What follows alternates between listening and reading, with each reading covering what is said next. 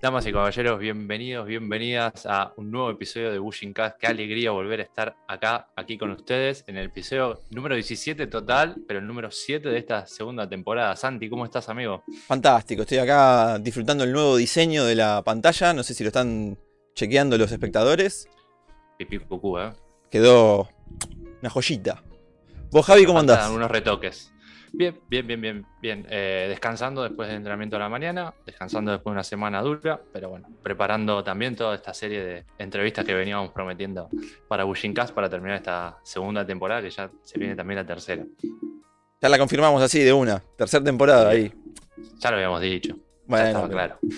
No hay dudas. esto queda en YouTube ahora. y bueno, ya está, nos comprometimos. Perfecto.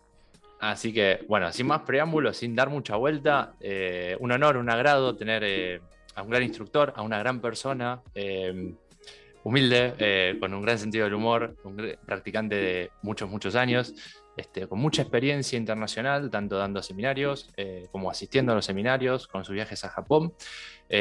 también responsable ¿no? de, gran parte de nuestra formación, Santi, tanto de nuestros instructores. Este, de hecho, yo creo recordar que mi primer examen lo rendí en, su dojo, allá en el, en el 2013, más o menos. Ah, Así que... Hace 10 años, una década. Casi. sí, es verdad, 10 años. Wow. Así que nada, con, mucho agrado, con mucha alegría y con, un gran aplauso recibimos a, al Daichi Han Alejandro García, alias Tengo. Hola Ale, ¿cómo estás? ¿Cómo estás, Javi? ¿Todo bien? Me alegra, la verdad que me, alegra mucho estar acá con ustedes. Hola Santi. Y bueno, un saludo a toda la gente que está, está mirando el programa. Gracias, eh, obviamente, por, haberme invitado. Un placer estar acá con ustedes. Gracias a vos por haber aceptado la invitación y venir. Bien, sí, cómo no, cómo no estar ahí con todas las cosas importantes que están haciendo. Muchas gracias. Eh, por invitarme, obviamente.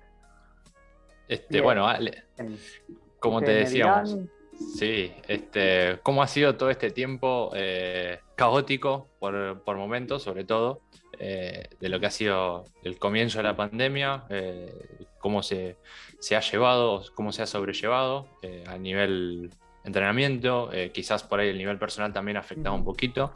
¿Y, cómo están ahora, ahora que estamos como viendo la, luz al final del túnel de todo esto? Bien, todo, es muy, muy raro y todo se presta al aprendizaje, ¿no? Uno trata de, eh, de utilizar eh, las herramientas que tenemos de, de nuestro entrenamiento para adaptarse a todas las circunstancias y, esta oportunidad no, escapa a esas posibilidades de adaptación. Eh, primero fue algo muy, eh, muy, ¿cómo diría? Eh, bastante confusa la situación entre saber si eh, cuando se cerró todo, ¿no? En marzo del año pasado, si íbamos a continuar, no íbamos a continuar, parecía que eh, iba a durar eh, el encierro solamente dos semanas, luego tres, luego cuatro, y al final ya no se sabía cuándo se iba a, volver a tener contacto con las personas, ¿no? Y eso para nuestro budo es tremendo porque es muy difícil entrenar sin un partener, sin un compañero, sin un uke. Y bueno, entonces yo cuando el, creo que el 17 de marzo del año pasado, del 2020, eh, fue la, eh, creo 16, 17 aproximadamente, fue la última clase y el, creo que el 20 se cerró todo. Eh, por lo cual no sabía cómo continuar, qué, es lo que iba a pasar, cómo continuar. En cuanto tuve oportunidad, que se abrió, no sé si una semana o, dejaron salir por, no sé, no me acuerdo bien porque ya pasó el tiempo, me fui para mi dojo a buscar todas las armas que podía y tatami para poder entrenar yo en, en la habitación, sacaba, mm. levantaba la cama, todo, armaba tatami y me entrenaba. Entrenaba ahí, eh, ejercicio físico y entrenamiento con armas. Y mm, como siempre, eh, Pedro, mi maestro, es un pionero, eh, él tiene una, visión muy, muy despierta de, cómo sobrellevar distintas situaciones, ¿no? Y. Eh, como decía, fue pionero, eh, hicimos eh, una charla con él y propuso unas clases, una clase abierta a través del Zoom. Y bueno, hicimos, en la que participamos muchas personas, no me acuerdo qué cantidad de personas, creo que hasta, no sé si habría 100 personas. había alumnos míos y bueno, de, todo el mundo. Y cuando vi, cuando vi eso fue como una punta de lanza, ¿no? Y pensé, ah, mirá, o sea, eh, puedo por lo menos tener activos a, mis estudiantes para que no, eh, no se cuelguen y no pierdan la posibilidad de entrenar. Y a raíz de eso y de un alumno eh, que, que, creó una plataforma una plataforma eh, en la cual yo iba subiendo videos eh, con distintos temas de entrenamiento, comencé a dar clases a través del, Zoom. Daba una, una, sola clase semanal porque para mí era muy desgastante, ¿no? me, estresaba mucho porque no, no estoy acostumbrado a, entrenar de forma virtual. Uno, yo me energizo del estudiante. Es, es un, ida y vuelta de, energía, un ida, y, vuelta de compromiso, de muchas cosas que no lo podía eh, resolver a través de una pantalla. Entonces me costaba, me costaba mucho las clases a través del Zoom, pero obviamente eh, por el hecho de poder eh, colaborar con, el estudio de mis alumnos, más allá de que me cueste, eh, lo iba a hacer. Así mm. que así fue que empecé a dar clases a través del Zoom para mis alumnos una vez a la semana y me empezaron a, a pedir del exterior alguna clase así virtual y bueno, hice un gran grupo de, practicantes y de, distintas partes, de, El Salvador, Colombia, México, eh, Chile, bueno, de, todo, de toda Latinoamérica.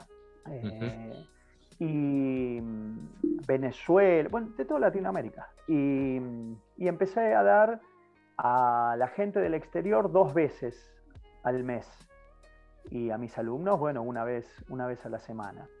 Eh, y fue bastante interesante. Fue una, eh, la verdad que las clases por Zoom eh, me hicieron ver que existe una herramienta con la cual uno puede colaborar con el aprendizaje de muchas personas que por la distancia se veían limitados, ¿no?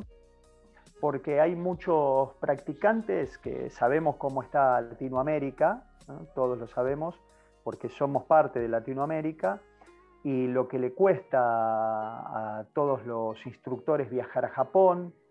Eh, hay, hay veces que según los países somos un poco más afortunados que otros y tenemos la posibilidad de, de viajar más seguido a Japón o que o si uno no viaja, sabemos que acá hay shihanes que viajan y comparten siempre eh, el aprendizaje allá. Entonces, eh, bueno, eh, a través del Zoom pude compartir mucho de, la experiencia de entrenamiento con, con shihanes y shidoshis de distintas partes de Latinoamérica y les sirvió muchísimo, les sirvió muchísimo. Incluso aún hoy en día que no estoy dando clases a través del Zoom, siguen conectados eh, por, por una plataforma, por YouTube, donde yo subo videos para ellos, para que tengan herramientas de, estudio y que puedan de esa manera poder, eh, que puedan, perdón, valga la redundancia, puedan poder eh, compartir eh, una visión más amplia del entrenamiento, porque a veces por falta de, poder viajar a Japón o poder viajar a distintos países a entrenar con otros shihanes, no tienen suficiente material, ¿no? Así que resultó muy positivo las clases a través del Zoom. Bien. Y, bueno, yo estuve dando clases eh, por Zoom hasta marzo, hasta marzo de este año. Prácticamente un año. que la crisis, sí, un año, eh, no, un poquito menos, 10 mm. meses, porque hasta que empecé yo a dar clases por Zoom pasaron mes y medio más o menos. Mm. Eh, así que fueron casi 11 meses de clases a través de Zoom. Y bueno, eh, lamentablemente por la crisis que está pasando la Argentina, eh, tuve que, parar con las clases de Zoom porque yo daba las clases para el exterior en un horario que ellos pudiesen conectarse, que no sea muy tarde, y tuve que parar por trabajo tuve que salir a trabajar, eh, nada, por el tema de la crisis y tuve que, parar con las clases. Pero sí, lo que hacía era, seguía grabándoles videos, porque esos videos los puedo grabar en cualquier horario y ellos lo pueden ver cuando les quede más cómodo. Claro. Entonces seguíamos con la plataforma. Y nada, ahí y después estuve todo ese lapso de tiempo hasta que pude dar clases, estuve entrenando yo personalmente, solo y, haciendo videos, nada más. Y recién pude reabrir el dojo en septiembre. este, ah, este hace unos dos meses. hace dos meses, sí. Hace dos meses, exactamente. O sea que estuve sin dar clases aproximadamente un año y medio un año y medio sin dar clases, sin, sin conectarme personalmente con, otros practicantes. Y se siente, es, duro no, no, ver a, los alumnos durante tanto tiempo. Eh, más que nada, no solo por la relación eh, profesor-alumno a través de, la clase, a través del CATA, sino por la relación eh, profesor-alumno que existe afectivamente. ¿no? Es, o sea, estar un año y medio sin ver a la gente que uno quiere es duro, O sea, nos vimos un par de veces, pero el contexto del entrenamiento no es lo mismo. El, afecto que se genera en, en el compartir del dojo eh, tampoco es lo mismo que juntarnos a cenar. Nos hemos visto con mis alumnos eh, para juntarnos eh, a cenar en distintas oportunidades, pero bueno, todo hace, todo lo nuestro genera un paquete entero de, que, de entrenamiento y amor que, al no darse es, difícil sobrellevarlo, ¿no? porque es, es, lo que hice toda mi vida. Yo Empecé a los nueve años eh, con las artes marciales y a los 16 empecé con ninjutsu. Y mm. nunca paré de entrenar, o sea, solamente este año y medio de, eh, de la pandemia, que empecé recién en septiembre. Claro, o sea con la parte presencial. Claro, claro. Entreno artes marciales desde hace ya 41 años. Cuatro décadas. es tengo 50. Lindo número. Sí, sí. Y bueno, nada, todos vamos a llegar a eso. Pero que todos van, yo ya llegué. sí, ojalá, ojalá, ojalá puedan, porque la verdad que es solo disfrutar. Por lo menos es lo que me, lo que siento yo, lo que me pasa a mí. ¿no? Esto es, es algo muy importante en mi vida, es sola, es nada, es la felicidad. Mm. Y, ya que abrimos esta puerta, ¿cómo llegas a las artes marciales? Porque un joven en Argentina generalmente cae inevitablemente en el deporte, en el fútbol, eh, o en algún otro deporte de conjunto, digamos. Eh, pero ¿cómo, ¿cómo, hace mm. un chico de 6 años para llegar a las artes marciales? De 9, 9. Ah, 9, Yo creo que Yo creo que la mayoría, la mayoría de los que iniciamos en las artes marciales, de alguna manera, no, no digo la totalidad, dije la mayoría, ¿no? Eh, llegamos por lo mismo, por temor. Tenemos miedos, miedos ocultos y tal vez encontramos en las artes marciales la posibilidad de, hacernos fuertes y de protegernos de esos mismos temores que nos persiguen. Creo que esa es la, base o la razón oculta detrás de los que comenzamos a hacer artes marciales. Eh, o por lo menos eh, en mi caso yo siento que, fue por eso, analizando o observando un poquito en profundidad la razón por la cual eh, inicié yo o iniciamos otros, porque esto lo he hablado en varias oportunidades con distintos amigos y todos confluimos en, esa sensación de que algo, algún temor oculto nos hizo entrar en las artes marciales. Eh, en mi caso yo vivía, creo que el temor pasa porque yo vivía en un, en un barrio bastante picante en, en San Miguel, me peleaba si no todos los días, día por medio, me estaba peleando y mm. veía la necesidad de que, o sea, me golpeaban tanto que, veía la necesidad de, aprender artes marciales. Y, así fue, y empecé a entrenar artes marciales y después el que golpeaba era yo. y, cambió, y cambió mi personalidad, mi, mi cambiaron también mis amigos para conmigo, o sea, cambió todo una vez que, empecé a hacer artes marciales. Así que es evidente que era por miedo, ¿no? Miedo a que me peguen. Tal vez, tal vez eso es eh, bastante evidente y tal vez haya otros temores más ocultos, pero creo que esa es la raíz por la cual comencé en las artes marciales. Y en Bushinkan en particular, eh, la cosa fue así. Yo empecé a los nueve años a hacer taekwondo y entrené durante cuatro años aproximadamente.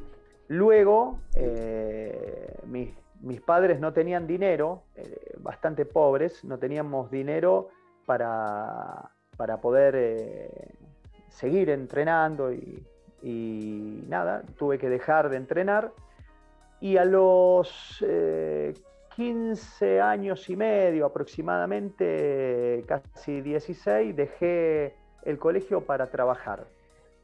Eh, me puse a trabajar y una vez que comencé a tener mis propios ingresos, dije, bueno, es, el momento para comenzar las artes marciales porque mis padres no podían pagarme, pero yo comencé a trabajar, entonces podía. Y, y empecé a buscar artes marciales. Y en aquella época eh, se dieron dos situaciones. Uno, que yo eh, comencé a incursionar en el heavy metal, en el rock, y, se vestía mucho de negro. ¿no? Entonces tenía, tenía cierta afinidad con la vestimenta negra. Y los pelos largos, me imagino. Sí, obvio, obvio, obvio. pero bueno, tenía cierta afinidad con la ropa negra y también estaban las películas de Bruce Lee, y Bruce Lee vestía siempre de negro, ¿no? ese, ese trajecito negro muy particular de, Bruce Lee.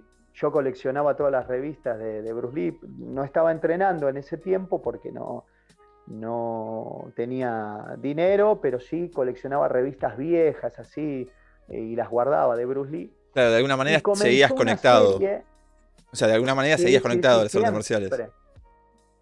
Sí, siempre, siempre. Y, mm, y, comenzaba en el año 86, 87, eh, una serie acá en, el, en, la Argentina que se llamaba Maestro Ninja, ¿no? con Lee Van Cliff.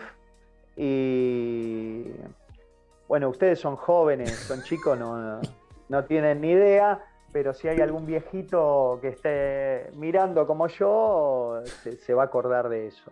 Pablo seguro, Pablo seguro que se, acuerda. Y mm, bien, entonces estaban esas cosas que me hacían eh, tentar en buscar un arte marcial en, la que, el que vistan de negro. Y empecé a buscar y todo, todo hacía que, que quiera comenzar Kung Fu, ¿no?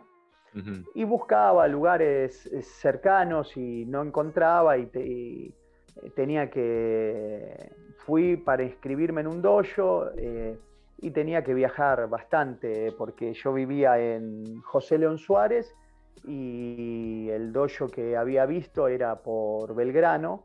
Hasta un día, entre esa búsqueda, estaba parado en una esquina y vienen dos amigos míos en moto y me dice, che, vamos a entrenar ninja. Y le digo, ¿cómo ninja? Y me dice, sí, los ninjas, los que se encapuchan de negro. Y le digo, ¿pero dónde? ¿Hay acá en la Argentina? Y me dice, sí, en Ballester hay un dojo que, que entrena ninja. Y le digo, pero escúchame, vos no tenés que saber artes marciales y ahí te enseñan a usar el ninjato nada más. Me dice, no, no, no, te enseñan de cero.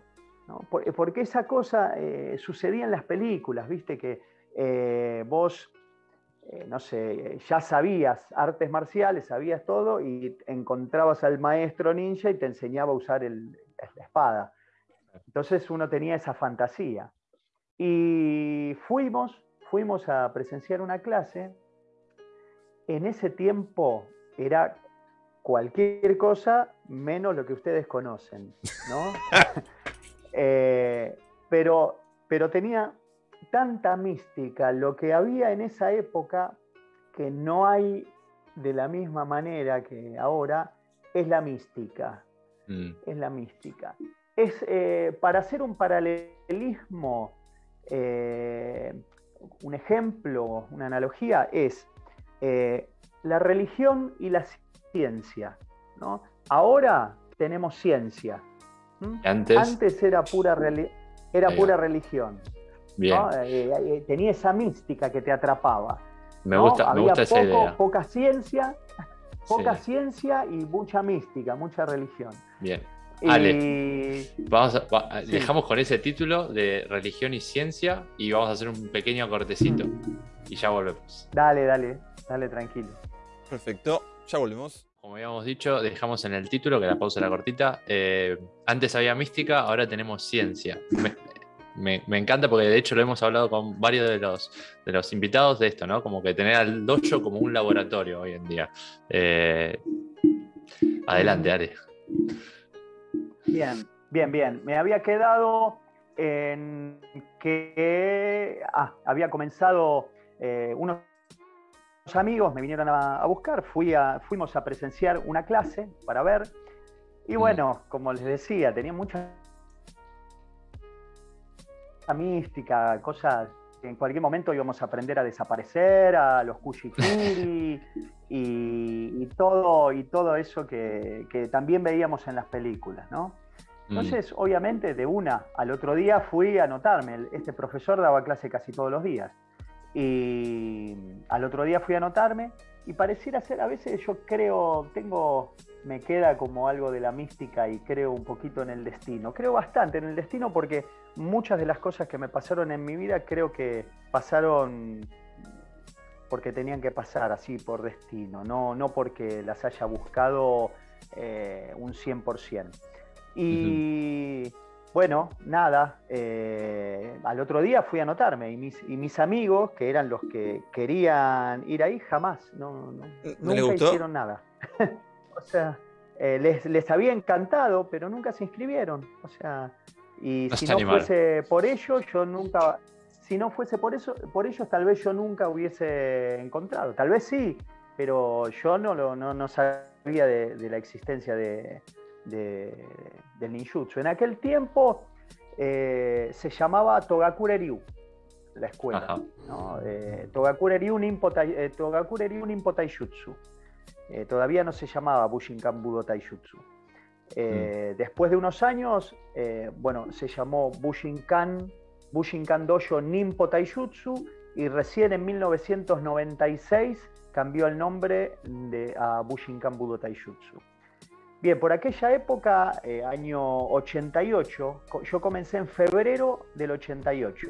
Eh, comencé con un alumno de Daniel Hernández eh, que se llamaba Macri. no, Jorge, no Mauricio. ¿no? no, no, Bueno, no sé si no se llamaba Mauricio, Jorge, no, no me acuerdo de él, del nombre, pero sí que se llamaba Macri.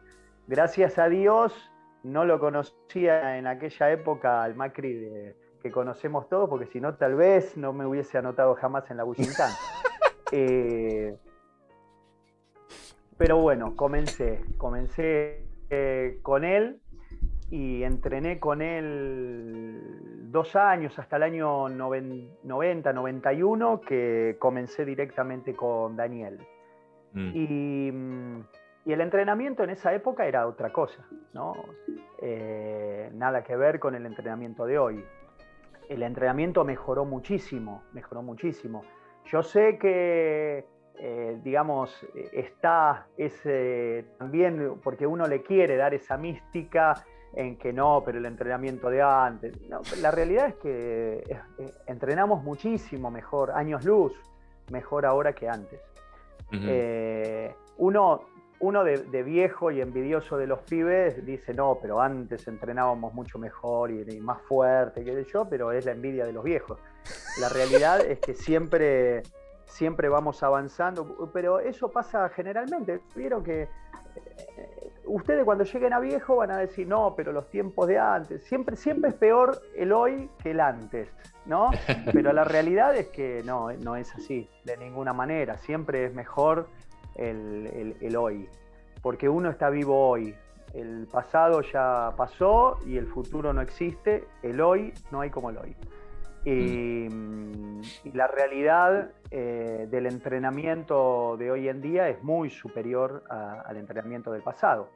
En el pasado no teníamos demasiada información y entrenábamos mucho, mucho entrenamiento físico, mucho endurecimiento, eh, endurecimiento de, los músculos, de, los nudillos, las canillas, eh, de una hora y media de entrenamiento, capaz que una hora era de entrenamiento del cuerpo. Entrenábamos duro, no, no, no era malo el entrenamiento ese, entrenábamos duro, pero teníamos poco conocimiento de mm, poco conocimiento de kata y de wasa, ¿no? que no son la misma cosa, eh, pero teníamos poco conocimiento de los dos. Y, mm. a medida que, Daniel Hernández, eh, que es uno de los pioneros, eh, junto con, Carlos Echegaray, Carlos Echegaray con su grupo y Daniel Hernández con el suyo, del cual yo era parte, cuando Daniel empezó a viajar a España, y luego a Japón, ahí fuimos de a poquito avanzando. Y gracias a Dios también que Daniel eh, pudo hacer contacto, perdón, eh, que... No, no, por favor. Mate.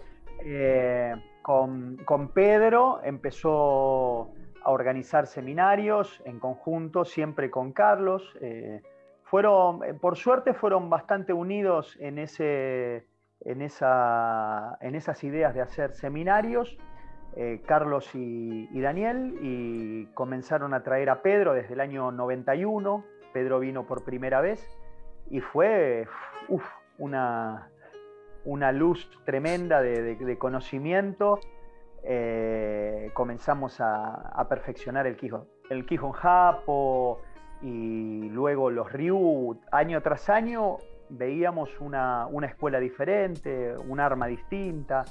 Y gracias, bueno, yo la verdad que si no fuese por Daniel y por Carlos, eh, no sé si tenemos lo que hoy tenemos en la Argentina y en Latinoamérica. Ellos, yo, yo creo que ellos dos son los pioneros de toda Latinoamérica, ¿no? porque a mm. raíz de ellos es que esto crece. O sea, eh, vamos a darle las gracias también a un tal Jorge Goldenstein, no sé si lo conocen ustedes, pero fue el primero, el primero que contactó a alguien para dar eh, a Luis Sebreiro, si mal no recuerdo. Eh, era un muchacho uruguayo que era, entrenaba en España con Ruizán y este Jorge Goldenstein lo, trajo para dar un seminario, un campamento acá en, el año 80, a fines del 86, casi 87. O sea, yo empecé, yo empecé un año después que comenzara la Bushinkan en Argentina. Eh, porque comenzó en noviembre del 86, o sea, casi 87. Claro. Y en noviembre, en noviembre del 86 eh, se hizo este campamento en eh, Chapalmalal. Ah. a ese campamento fueron Daniel Hernández y Carlos Echegaray. Y ahí eh, conocieron a, tuvieron el primer contacto con alguien que era, si mal no recuerdo, un octavo Q, séptimo Q de, la, de la Bushinkan, ¿no? ¿no? No era alguien que traía mucho conocimiento. Pero bueno, lo poco que tenía lo compartió y había mucha mística, les interesó y de alguna manera eh, este muchacho eh, que venía en nombre de Ruiz de Mendoza, eh, no me acuerdo si era Shidoshi, creo que era Shidoshi en ese tiempo de, la Bushinkan, en nombre de él les otorgó el, el, título de monitores, ¿no? A Carlos, a Daniel y a este Jorge Goldenstein, que después Jorge Goldenstein se abrió, hizo distintas cosas que no, no, eh, no vienen al caso, y quedaron, sí, de manera, trabajando de manera seria eh, Carlos Echegaray y Daniel Hernández. Por eso digo que ellos son realmente pioneros de, esto eh, en Argentina y en toda Latinoamérica, porque primero estuvo acá en Argentina. Y después de acá se disparó para Brasil y subió Venezuela. No, no puedo hablar sobre México porque tal vez tiene una historia distinta porque México está muy conectado con Estados Unidos y tal vez tiene una historia distinta. Eh, mm. no, lo, no, lo, puedo, no, no, no, no, no sé realmente, no lo puedo afirmar, pero sí de México tal vez para abajo. Eh, estoy seguro que ellos fueron pioneros y le debemos todo. Si llega a ver esto, muchísimas gracias Daniel y Carlos por tanto esfuerzo y nosotros eh, vamos a hacer lo posible por cuidar esto que tanto eh, trabajo les costó a ustedes. y ahí decías algo muy interesante que también creo que tiene que ver con que nuestro arte marcial es muy joven, más allá de nuestros, los ryuja que se entrenan son, son, son milenarios, eh, pero como Bushinkan es un arte marcial eh, relativamente joven. Este, y bueno, en Argentina tiene eh, casi unos 30 años aproximadamente, un poquito más. Hmm. Y, esta diferencia ¿no? entre lo que era lo, que decías que era la mística y, y hoy la ciencia. ¿Qué cosas ves que necesitamos de la mística que hoy no tenemos? No sé si, no la tenemos. Eh, la verdad que no lo sé. Yo personalmente fusiono hmm. y creo que de manera natural eh, la mística y la ciencia en una sola cosa. Para mí es todo uno. ¿no? Cuando recién cuando hablaba de, mística, hablaba de una mística bastante fantasiosa, ¿no? O sea, la mística de antes era la que les decía a ustedes respecto de las películas, el ninja que desaparece, el que tiene una fuerza casi sobrenatural y todas esas cosas. Pero si hablamos de una mística eh, más, eh, más verdadera, yo creo que no, le falta mística hoy en día, en tanto y en cuanto el, el Shihan, profesor, Shidoshi o lo que fuere que esté a cargo, sepa, em, sepa compartir o sepa desarrollar esa mística que tiene nuestro budo eh, y sepa mezclarla con, que no, se, nuestro budo no se, no, se puede no, eh, no se puede separar, digamos, eh, la, mística del, conocimiento, o sea, el kata, está imbuido de, mucho de, espiritualidad, de mucho, mucho trabajo interno. Eh, para mí es todo uno, no, no, no hay diferencia entre una cosa y la otra. Y es que si uno, yo porque soy particularmente seguidor de Pedro, y Pedro es, un místico, Pedro no, no, no, no es un, profesor de artes marciales eh, común, que enseña solamente catas. O sea, si vos pretendés aprender solamente catas de Pedro, eh, no vas a aprender demasiado. O sea, a Pedro lo tenés que tomar como un todo. Y Pedro es un místico. Y cada cata que te enseña Pedro es un flash de, no sé, es, eh, o sea, no, es un cata eh, que no, uno no dice ¡guau! porque hizo un malabar o una técnica que imposible de hacer físicamente. Uno dice guau en algo tan simple, pero tan profundo, que, que, no, no, lo puede comprender. Eh, y nuestra mente está tan estructurada que le cuesta comprender las cosas sencillas. Eh, estamos tan aferrados a la intelectualidad, tan aferrados al pensamiento, que nos es difícil comprender aquello en lo cual no puede intervenir el pensamiento. de, hecho, de hecho, las palabras nos limitan y cuando digo comprensión, inevitablemente entra el pensamiento en la comprensión. Pero tal vez eh, no, no, sabemos cómo separar el intelecto de la sensibilidad, eh, pero se separan solos naturalmente, porque cuando uno piensa no siente, pero cuando uno siente no puede pensar. Entonces, indefectiblemente, eh, para mí, el budo, tanto la mística como la ciencia, como hablábamos recién, es una cosa sola, que mm. solamente se puede desarrollar a través de la sensibilidad, y poco pensamiento y mucha sensibilidad. Y quizás también pienso, porque lo hemos hablado, por ejemplo, con, con Kasem Sogari hace poco, que es como que pareciera que de este lado del mundo necesitamos como compartimentalizar todo.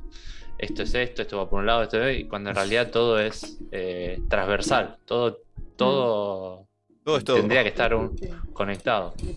Sí, Yo no, no sé si, no, no, no estoy tan de acuerdo en que de este lado del mundo. Mm. Porque para mí la mente es una sola. y, la mente es una estructura. No hay un lado del mundo donde la mente no sea una estructura. ¿No? O sea, en todos lados del mundo la mente es una estructura compuesta de distintas, de, de distintos símbolos. Eh, o sea, las palabras son símbolos, las emociones se desarrollan a través de símbolos. Eh, la mente es una estructura y, y para poder, eh, para poder comprender, entender algo, la mente necesita encasillarlo, si no, no lo puede comprender. En cambio, cuando vos sentís, cuando vos tenés, cuando vos estás sintiendo, no podés pensar nada, no podés, no, no, entra el entendimiento. Eh, y lo más simple para, para para dar una analogía simple, es cuando uno está enamorado. Hace cualquier cosa cuando uno está enamorado. No piensa, no, no, no, cree que no, esto no, hay que hacerlo. No, hace lo que sea. Sí, no hay, ¿no? hay, nada racional. No, hay nada racional, porque cuando uno ama, cuando uno siente, no puede pensar. No puede pensar. ¿Mm? Cuando uno piensa, no puede sentir. Mm. ¿Ah? No, no, no van los dos al mismo tiempo. Eh, de hecho, Sensei cada, cada vez que enseña dice no pensar, no pensar. O sea, no, no piensen. O sea, cuando uno siente, cuando uno siente, desarrolla muchísimo más rápido el budo que cuando uno piensa. Cuando uno piensa estructura y, y, los cata y qué esto y qué aquello y qué nombre tiene esto y qué nombre tiene lo otro y se pierde de sentir el budo que es lo más importante. En alguna oportunidad, eh, en algún libro o en algún, no sé si lo escuché en el dojo, yo siempre me quedó eh, grabada la frase de Sensei que dice, agarra el kata y, tiralo a la basura. ¿No? El kata es, eh, el kata es una estructura. Y la estructura no, sirve. Agarrar, una, vez que, ya pasaste por ahí, ya no te sirve más. O sea, hay que tirarlo a la basura. Lo, importante, eh, creo yo, nunca, ni lo leí ni lo escuché decir a Sensei, agarra el WhatsApp y tirarlo a la basura. El WhatsApp sí es muy importante, pero el kata no, el kata no puede ser uno como puede ser otro, lo importante es el WhatsApp, ¿no? Y mm. si uno tiene sensibilidad, si uno tiene sensibilidad, puede captar el WhatsApp, ¿no? el, WhatsApp el WhatsApp aparece en el kata como una estrella fugaz, ¿no? Si uno, ¿vieron cuando están mirando el cielo que no se ven las estrellas fugaces, pero de repente pasa una y si vos estás atento la viste y es un flash, es un segundo, una fracción de segundo. Pero si no tenés esa sensibilidad o no estás atento, no lo ves. Sí, pasa de largo. Las estrellas, fugaces pasan y uno no las ve. De la misma manera, en, una situación de combate, eh, el oponente va generando guasas que si vos no tenés la oportunidad, no tenés la sensibilidad para verlo, el WhatsApp te pasa por, por adelante y no lo hiciste, no lo agarraste. Bueno, uno tiene que desarrollar esa sensibilidad para encontrar el WhatsApp cuando aparece. Que eso muy pocas veces eh, pasa en el dojo, ¿no? Porque en el dojo, por eso digo, eh, agarra el kata y tirarlo a la basura. El kata son un conjunto de WhatsApps eh, ya estipulados.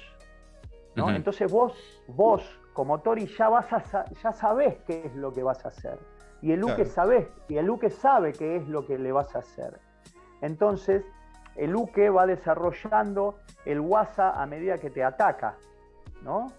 Eh, pero en un combate real no hay ni Uke ni Tori. Y ninguno quiere generar nada, pero en la lucha van apareciendo vulnerabilidades y uno tiene que tener la sensibilidad de encontrar esa vulnerabilidad que es el momento donde aparece el WhatsApp que uno tiene que saber eh, captar eh, para poder eh, vencer en el combate. Mm. No, sé, no sé cómo llegamos hasta acá, pero bueno, nada, llegamos. pero buenísimo que llegamos igual, ¿eh? Espectacular. Pero tiene también un poco que ver con esto que hablábamos, de mística y ciencia, ¿no? Como que como una se tiene que apoyar en la otra, como una tiene que conectar con la otra, y por ahí claro no sé, por ahí pienso de, mi parte, pienso. Eh, por ahí no todo es kata y, el WhatsApp está dentro del kata. O sea, está y no está, está todo el tiempo. Claro. Con esta, definición. Los kata, los kata que nosotros hacemos eh, son específicamente para entrenar el WhatsApp. O sea, el kata es una coreografía, ¿no? Eh, todos los kata son una, coreografía creadas para poder... Eh, Introducir el WhatsApp. Claro, para poder desarrollar esa sensibilidad para encontrar el WhatsApp correcto dentro del kata. Y el, WhatsApp es eh, el WhatsApp de, la luxación, el WhatsApp de la distancia, el WhatsApp del tiempo. no entra solamente una luxación o una palanca, o un nague, eh, entra también un, espacio, un tiempo, una, la creación de un... De, eh, la, creación de, una, de un estímulo al adversario para que haga algo, para desarrollar eh, y que aparezca ese WhatsApp. Hay muchas cosas que, que uno aprende dentro, dentro de un kata. Y bueno, también eh, tiene mucho que ver el, profesor que puede estimular al practicante a encontrar ese tipo de, entrenamiento dentro de los kata.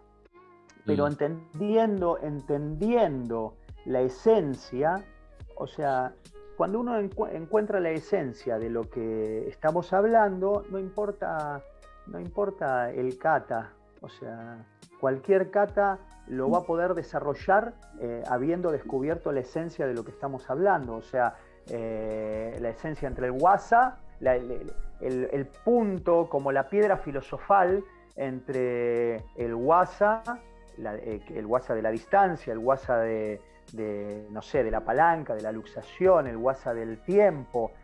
Y, o sea, es como encontrar la, piedra filosofal y luego eso lo aplica en todos los kata que hay. O sea, con un kata es suficiente. O sea, después mm. todos los katas es lo mismo. Es, siempre es encontrar el ángulo, la distancia, el tiempo. Eh, básicamente, mm. yo por lo menos lo veo de esa manera. Claro. Y, bueno, esto me lleva a preguntarte también eh, cómo es en el Shihiryu Dojo eh, los entrenamientos. Bueno, hoy en día que están de vuelta en la presencialidad, en esta búsqueda desde el kata hacia el wasa, eliminar el kata. Este, si es lo mismo para todos los estudiantes y hay algunas que otras, eh, digamos, desafíos eh, acorde a las experiencias. Este, y bueno, ¿cómo, ¿cómo, es más o menos esa, esa instrucción, esa guía? Y desafíos siempre, siempre. Lo, hermoso de, dar clases es que, es que es un desafío permanente. O sea, uno, eh, yo personalmente, dar clases es un enriquecimiento humano eh, que, no tiene precio, no tiene valor, no tiene valor. Y es un enriquecimiento humano porque yo necesito aprender de mis alumnos. Eso de que, eh, que hay veces que se dice de manera muy frívola el, profesor aprende de los alumnos y los alumnos del profesor, eh, a veces se lo, se lo dice con poca profundidad, pero realmente uno necesita aprender de los alumnos, porque lo digo de manera que, a veces se dice de manera frívola que, que, uno puede aprender de cualquier persona, ¿no? de un cinturón blanco. Uno tiene que aprender, no es que puede aprender. O sea, yo si no aprendo de mis alumnos, no sé cómo enseñarles. O sea, y esto no es eh, patrimonio de las artes marciales, o sea, es patrimonio de cualquier enseñanza. Si uno no conoce en profundidad o por lo menos intenta, es una relación que se va desarrollando a través del tiempo. Si uno no conoce en profundidad a la persona que le va a enseñar, tal vez le está enseñando cosas que no necesita aprender. O sea, uno tiene que observar, observar al practicante, observar su, personalidad, observar sus movimientos, eh, observar, eh, hay como un feedback eh, entre profesor y alumno que se va desarrollando eh, y eso permite que uno sepa qué es lo que le corresponde eh, aprender a ese practicante en, el tiempo en que está entrenando. Y, y lo que a mí me importa siempre es que el practicante tenga libertad, tenga libertad, o sea, libertad interna, la libertad interna es eh, como una herramienta básica para poder entrenar. Si el practicante no se suelta, no tiene esa libertad, es, muy difícil la enseñanza, ¿no? Mm. Porque si hay temores entre, en la relación de maestro-alumno, no hay apertura. donde hay temores, la mente se cierra, no hay apertura y no hay demasiada enseñanza que se pueda desarrollar en una mente temerosa. Una mente que tiene miedo no puede aprender demasiado.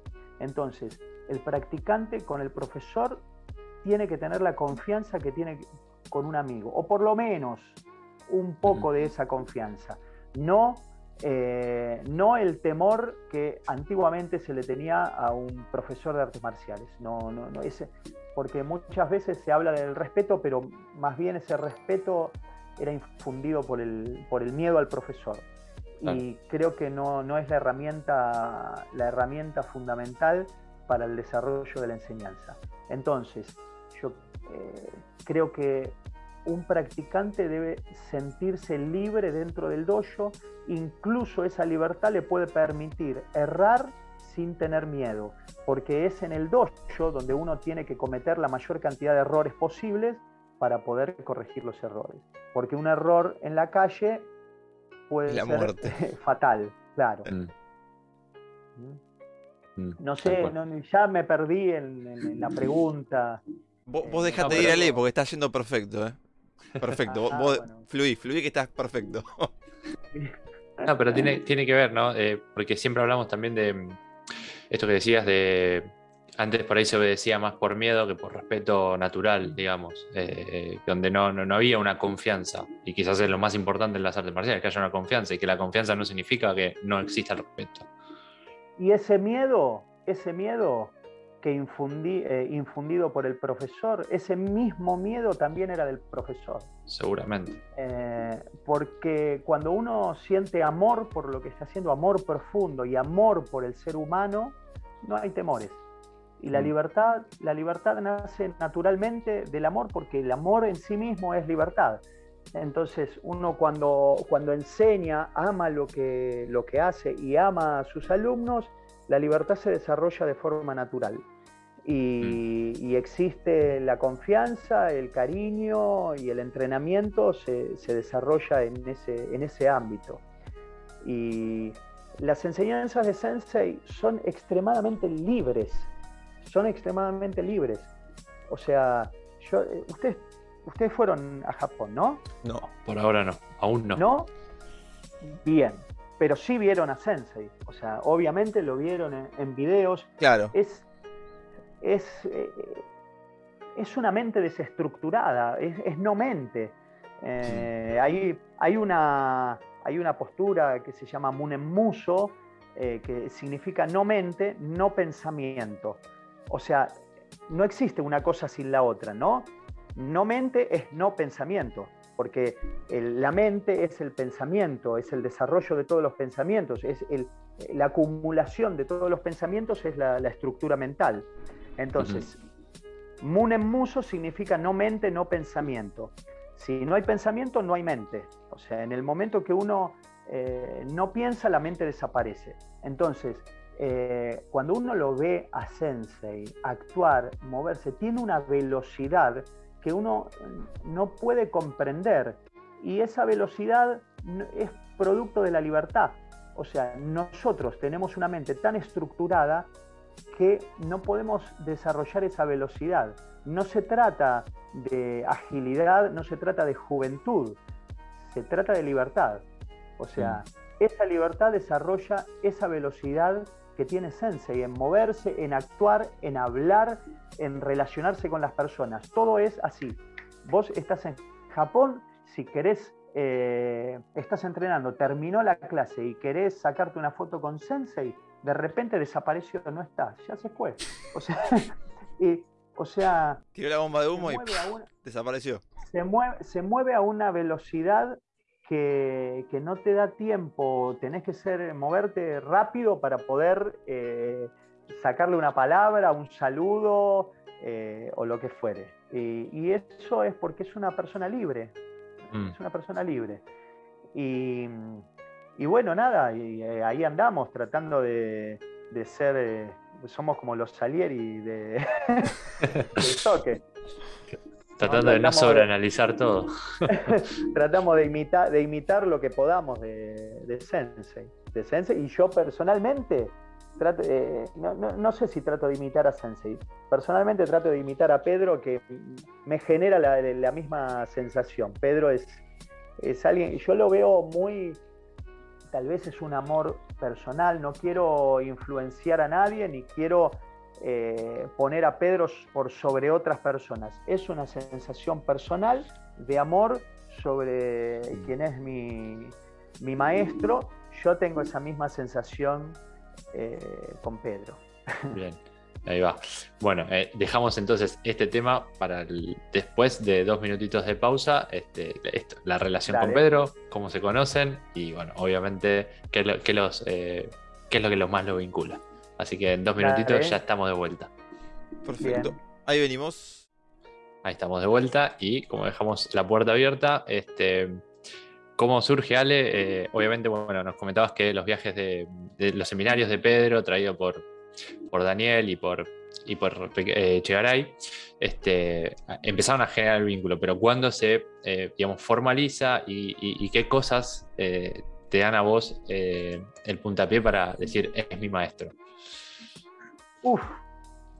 Bueno, esto es una historia bastante emotiva y si lloro, no espero que, que no escriban cosas raras en el, en el grupo, ¿no?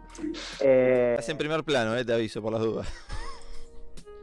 Un saludo, a, un saludo a Mundo que está, está mirando del otro lado.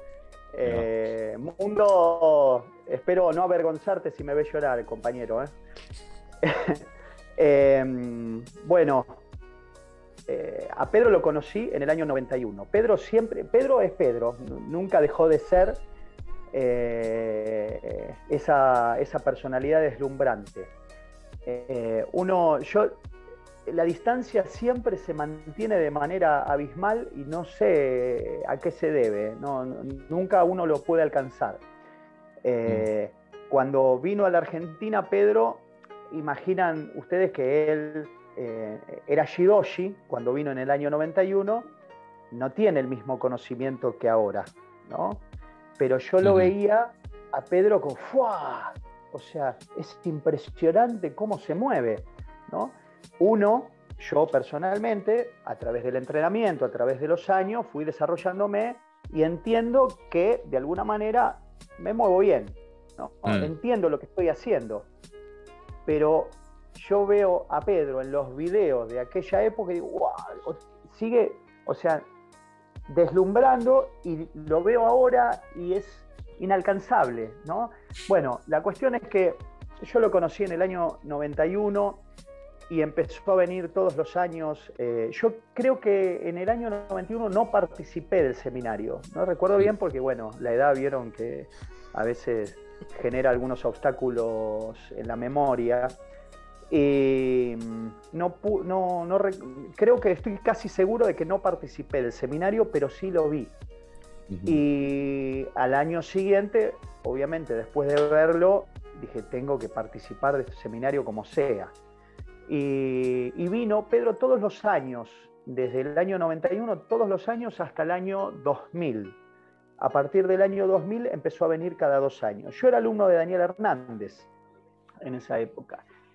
Y Daniel Hernández, eh, bueno, eh, tiene, ustedes lo conocen, tiene la fama de, que, muy merecida de, lo que es, es un, es un maestro fuera de serie, una mística, eh, solamente verlo, solamente mm. verlo y, ustedes pueden observar en él la mística que tiene en, su mirada, en su parada, en sus diálogos eh, eh, es, particularmente un místico, ¿no, Daniel? Mm. Y, Pedro también, a su forma, de una manera totalmente distinta. Lo que, lo que lograba en mí Pedro era energizarme. O sea, él venía, venía a la Argentina y yo iba, me energizaba porque me, me inspiraba libertad. O sea, yo iba a su seminario y eh, yo a partir de que empecé a dar clases en el año 93, iba a su seminario, luego iba a mi dojo y volaba, o sea, era creativo, hacía cualquier cosa los primeros 3, 4 meses.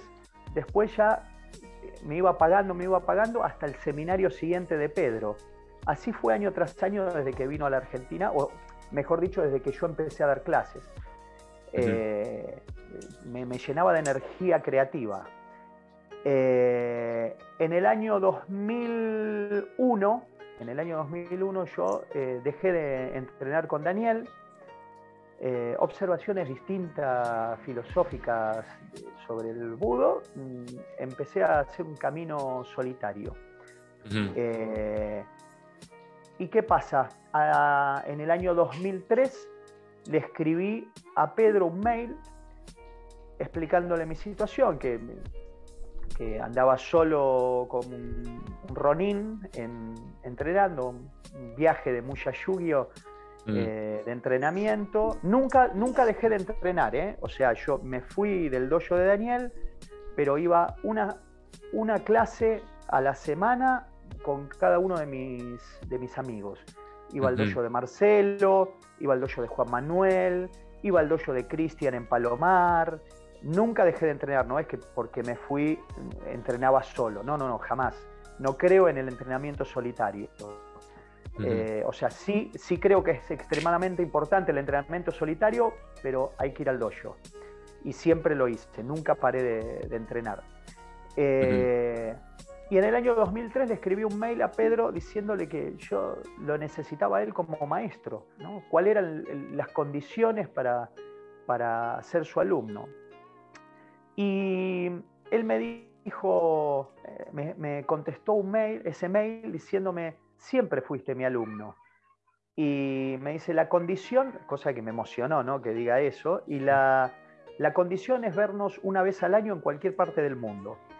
Y como él estaba viniendo todos los años a la Argentina, yo le dije, y bueno, sí, obvio, ¿cómo no? Te veo todos los años.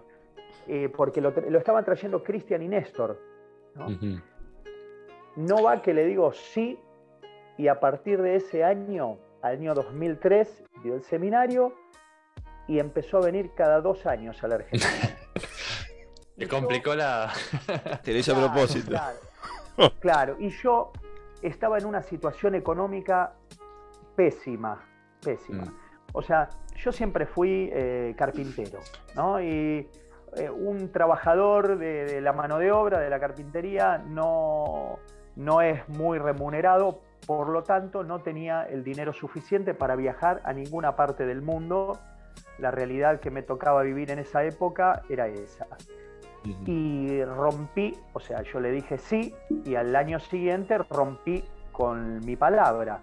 Si hay algo que, que me gusta respetar es mi palabra. O sea, mi palabra yo eh, trato de que, que, de que armonice con mis actos porque me siento pésimo si no puedo, me siento yo personalmente muy mal.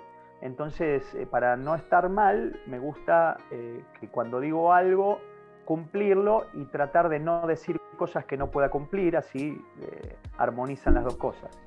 Entonces, eh, ya al año siguiente no, no, pude cumplirle. Nunca más le hablé a Pedro. O sea, él venía, en el 2005 vino de un seminario, yo fui, bárbaro, pero no, ni maestro ni nada, o sea, porque como yo rompía mi palabra, yo fallé, entonces no, no, no le toqué más el tema. En el año 2006, Pedro me manda un mail y me dice, Ale, eh, necesito que escribas una carta para explicarle al Soque que no podés eh, viajar a Japón y para rendir el saki para que yo pueda tomarte el saki en la Argentina. O sea, vos fijate quién es Pedro, la generosidad de esa persona. O sea, yo, nadie, o sea, no, no, no era ni, ni Shidoshi ni nadie importante que él tenga que mirarme a mí para, para apoyarme para algo. O sea, y yo me quedé frío y me sentí un poco angustiado, mal, porque yo fallé. Eh, y él estaba igual ayudándome. Bien, mm. eh, hice, escribí la carta, en ese tiempo tenía un practicante que, japonés que me la tradujo al japonés y la iba a mandar a Japón y Pedro me dice, no, hagamos una cosa, mandámela a España, mandámela a mí, que yo voy con la carta en mano y hablo con el soque. Se la mandé a España, él habló con el soque y en el año 2007 vino con Jack a dar un seminario a la Argentina y me tomó el saki acá eh, en Argentina. Eh, el seminario lo organizaban Néstor y Cristian. Mm. Y un seminario maravilloso, ¿no? Con Jack viniendo por primera vez a la Argentina y con Pedro, o sea, nada, impresionante el seminario. Y, me tomó el saki, fue, mm. fue una, una situación hermosa. ¿No? Yo en todo momento, yo pensé que no sabía cómo se acostumbraba a tomar el saque en un seminario. Eh, pensé que me lo iba a tomar el domingo cuando finalizaba el seminario, cerraban el seminario tomándome el saque. Era sábado al mediodía y de repente estaban dando la clase, mostrando, y de repente eh, paran la clase al mediodía. Yo pensé, bueno, va a hablar un poquito y nos vamos a comer. Y, y, dice Pedro, bueno, necesito que todos se muevan para allá. Creo que había 300 eh, y pico de personas, 320, 370 personas, una cosa así. todos para allá. Y yo también, ¿no? Yo me moví con todos. Y Pedro se pone a hablar de que iba a suceder algo muy especial. Yo todavía no caía, ¿no? Mm. Y, mm, y agarra, y Pedro me nombra y dije, wow, es ahora. Me, agarró en una situación que no, no, no estaba planeada. Eh, entonces me llama y yo no, no sentí ningún tipo de, de, nerviosismo ni nada. Fui caminando hacia donde estaba él y cuando me doy vuelta y veo a la gente, ahí sí me temblaron las rodillas. Ver toda la gente, realmente no me acuerdo, pero sé que había 300 personas para arriba. Yo tengo el número en la cabeza de 70, no sé si es 370 o 270, pero era algo así. Eh, igual un montón.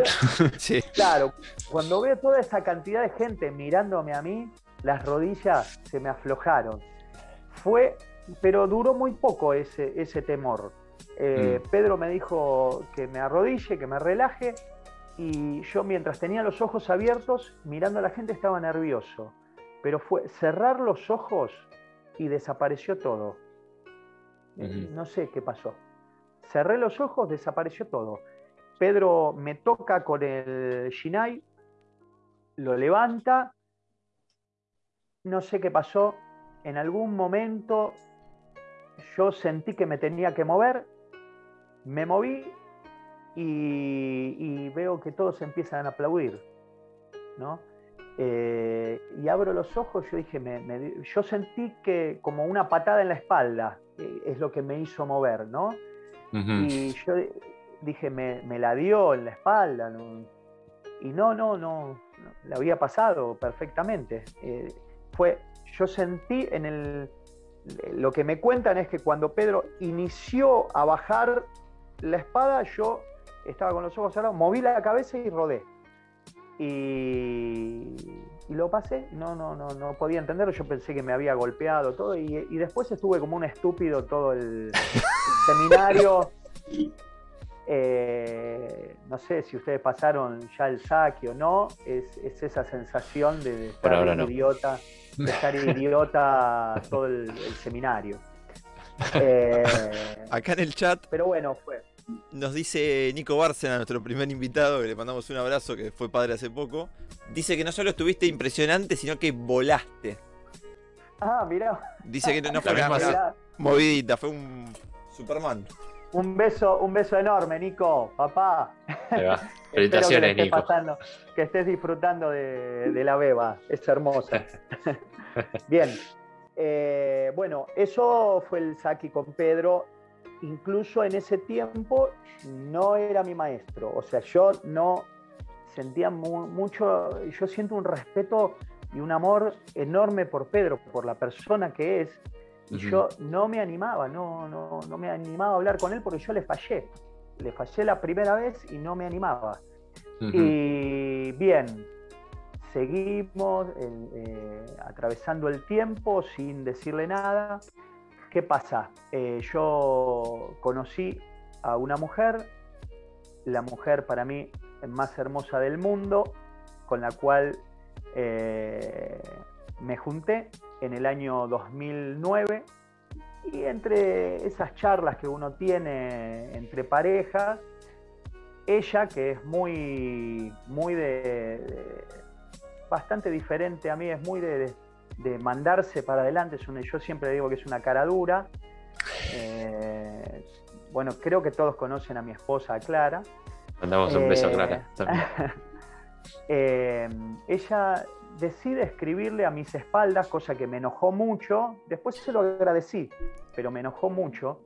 Decide escribirle a mis espaldas a Pedro diciéndole que yo eh, no quería decirle nada a él porque le fallé, eh, pero siempre lo quise a él, siempre lo admiré y siempre quise que él fuese mi maestro y que, que, en la Argentina, o sea, pasaba el tiempo y yo quedaba estancado mientras todos mis compañeros iban avanzando en mm. grados y en todo, yo quedaba estancado en Quinto Dan.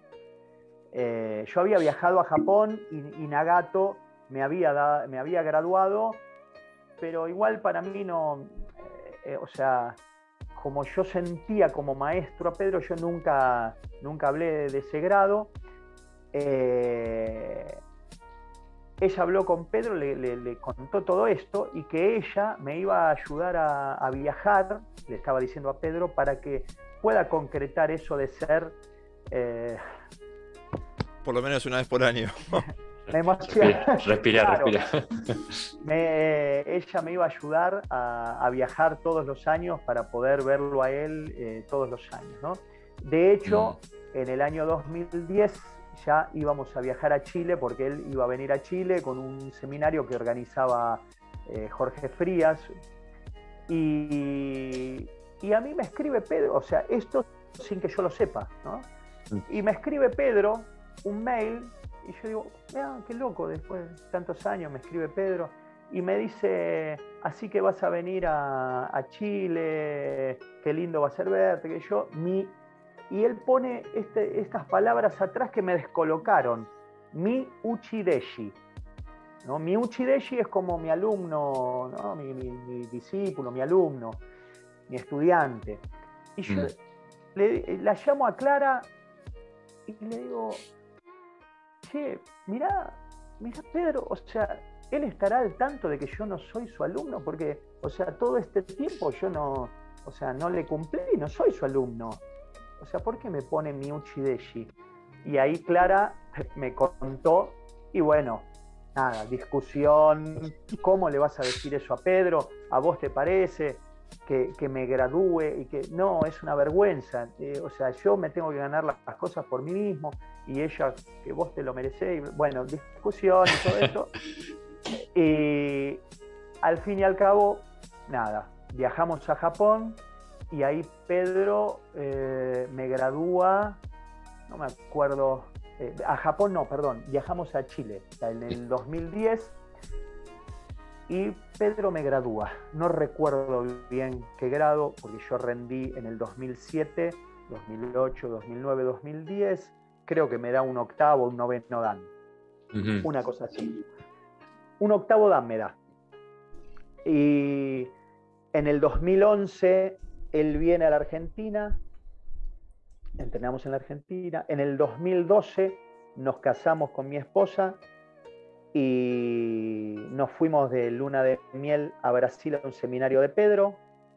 Ahí eh, en el seminario nos da a mí el grado de décimo dan, Shihan, y a, y a mi esposa le toma el Saki ahí. Y bueno, o sea, la realidad es que la, relación de, amor entre mi maestro y yo está de siempre, pero la relación eh, burocrática, vamos a decirle, de alumno mm. y profesor, nace en el 2010 eh, gracias a mi esposa. Y si no fuese por ella, tal vez todavía estoy en quinto dan y sin profesor. Literalmente es una historia de amor Casi un triángulo amoroso, podríamos decir. en el buen sentido. Claro, sí, sí, totalmente. Y, bueno, o sea, ahí nació la relación de, maestro-alumno con Pedro. Y, yo, mi crecimiento a través del budo, o sea, se lo debo, se lo debo totalmente a Pedro y a mi esposa, mm. de una. Eh, muy agradecido a los dos eh, por ello. Así que más o menos ese es eh, el vínculo con Pedro. Eva, y parte de, lo que es también el, un Rio Team, que un poco se entiende es, esa comunidad, ¿no? Y, qué implica también, ¿no? Ese formar parte del un Rio Team. Eh, un Team, eh, la verdad, no sé por qué yo, las estructuras las estructuras y Pedro son cosas que no las puedo comprender del todo, ¿no? O sea, eh, Pedro, Pedro tiene una velocidad que yo no puedo manejar, yo no, lo entiendo. El, el Team para mí es una relación de amor con todos sus alumnos. No, no hay una estructura, no hay nada, o sea, no hay nada. El Team es amor que que, manejamos entre todos los alumnos de Pedro. Mm. No, no, sé qué es el Unryutin, no puedo decir que, sea algo en particular, ¿no? Eh, no, no, no, no es una estructura, es una relación. Mm. Eh, Pedro, Pedro tiene en mí un alumno que, no sé si el peor de sus alumnos, pero más o menos. O sea, es un alumno que no lo puede comprender. Yo no, no, yo voy detrás, voy detrás. O sea, voy tratando de, de, de magullar lo que él hace, lo que él enseña. Eh, lo que sí sé es que trato de juzgarlo lo menos posible porque eh, sé que detrás de las cosas que hace hay algo que, va, que voy a comprender que me hace seguir adelante y, me ayuda a crecer y eh, o sea, él, a veces yo no comprendo todo lo que hace y hay veces que yo discuto conmigo mismo, pero esto no, no me gusta, qué sé yo, porque uno, o sea, yo soy muy intelectual, tengo el problema de también de ser, de ser muy intelectual en las cosas y pensarlo todo. Y a Pedro es difícil pensarlo, ¿no? Es un artista, Pedro es, es un artista, es difícil pensarlo. Entonces, como yo trato de pensarlo, tengo muchos conflictos muchas veces para entender sus catas, su, no cata, su técnica, su, su visión. Mm. Entonces, eh, me genera conflictos que van desapareciendo a medida que voy avanzando con él. Eh, entonces, eh, lo que sí puede estar seguro Pedro, que, yo lo, sigo con amor, pero también con crítica. O sea, soy un, alumno crítico de, mi maestro, o sea que él es, lo, veo tan grande que por más que, critique cosas, no, no llego a, digamos, a, destruir esa imagen que, que, él genera a cada paso que da. O sea, entonces creo que hay, hay mucha más sinceridad en una relación en la cual uno eh, puede ser crítico que en una relación ciega, donde uno acepta todo lo que sea de manera ciega. Eh, nada, esa es la, relación que yo siento eh, que tengo con, con mi maestro y mm. para mí es deslumbrante. Y, tiene que ver con esto que decías, ¿no? De, sentir esta libertad también, ¿no? Que, claro, claro. Que uno profese que también la siente. Claro, yo le, o sea, Pedro eh, es, él en particular tiene cierta libertad que, y también ofrece a sus estudiantes tal libertad que hasta tiene la humildad de permitir que nosotros podamos disentir en cosas con él. O sea, yo le, algunas veces le he escrito y le dije, mira, a mí me parece esto, que yo qué, y él en vez de decirme, no, idiota, o sea, no es así. eh, casi hace lo que yo digo. espera, claro, espera un poquito y te vas a dar cuenta. Ni siquiera eso me dijo. Y, pero es nada, es nada más que eso, esperar un poco y darme cuenta que tiene razón, tiene razón. y bueno, perdón, perdón Pedro si es eso. Eh, bueno, tiene esa, esa humildad también de, dejarme que yo diga lo que le quiera decir y, es, como, es como la enseñanza del soque de que te, eh, envuelve a la abeja y la abeja eh, no lo pica. Bueno, él me deja que yo, que yo hable y diga lo que, lo que me parece y él eh, no me contradice. O sea, y después digo, che, qué, mal que estuve, tiene razón Pedro. y bueno, nada, es así. ¿Qué se le va a hacer? Tiene que, tiene que cargar conmigo. algo, algo de, alguna manera algo me debe querer para soportarme. Este, y bueno, obviamente hablando eh, un paso más allá de Pedro es eh, Hatsumi Sensei. Este, cómo es conocer al Hatsumi Sensei, cómo es conocerlo a través de los años y si todos los años fue lo mismo, todos los años fue cambiando. Este, y mismo los viajes a Japón también, si, tienen sus semejanzas y diferencias entre sí, obviamente eh, como es desde tu eh, eh, experiencia. Bien. Bueno, conocer al Soke fue algo nada, o sea, tocar el cielo con las manos, o sea, para todo, no, es para mí, o sea, estoy seguro que para todo practicante de Bushinkan, conocer al soque es llegar a tocar el cielo con las manos, alcanzar lo máximo. Yo tuve la suerte de conocerlo en la Argentina en el año 93.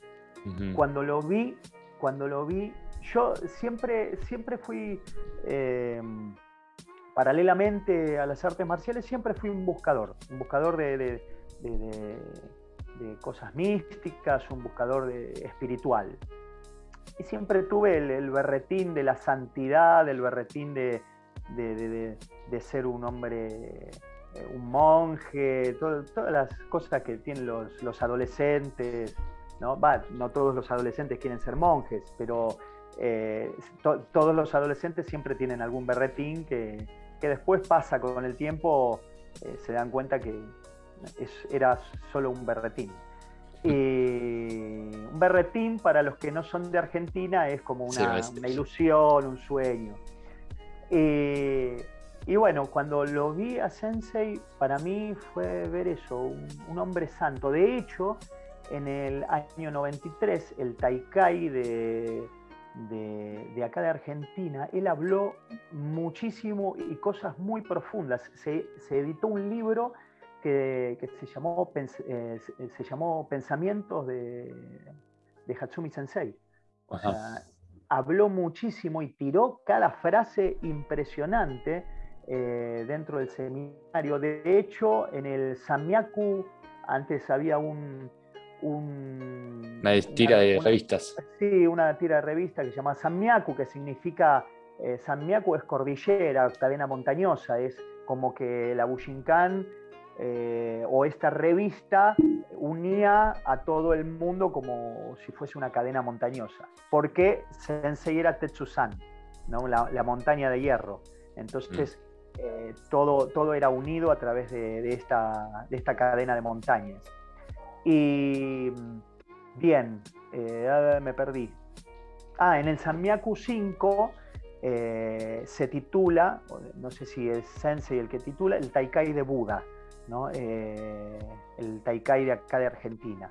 Porque fue un Taikai muy especial, muy especial. Y Sensei habló mucho, mucho y tiró muchas cosas espirituales y yo lo sentí de esa manera cuando lo conocí, me deslumbró, eh, yo esperaba el, típico ninja, yo eh, no lo conocía, acá no lo conocíamos y esperaba el ninja que venía a tirar técnicas asombrosas, pero no, otra cosa, yo encontré a un maestro que nos enseñaba sobre la vida, Mm. Y, por eso es que lo vi y yo estaba en búsqueda espiritual y esas cosas raras de, loco joven y, encontré, esa es la, sensación que me dio. Luego, eh, por, una, por cuestiones económicas eh, y también, sí, económicas obviamente, eh, no viajé a Japón hasta el año 2008. En el 2008 fue mi primer viaje a Japón. A partir de ahí ya, eh, a partir del 2010 ya empecé a viajar más seguido, ¿no? también gracias a mi esposa, obviamente.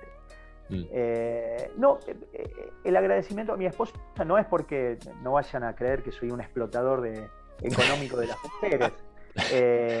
no, no, no, mi esposa no me apoyó económicamente, pero me dio una fuerza y una visión sobre las cosas que me, hizo poder generar eh, el dinero, o sea, eh, se dio, se dio de alguna manera y fue gracias a ella. Se generó, se generó año tras año el dinero para viajar a, distintos países, a Japón y, todo eso. Fue Como quien dice, que, creas que es posible.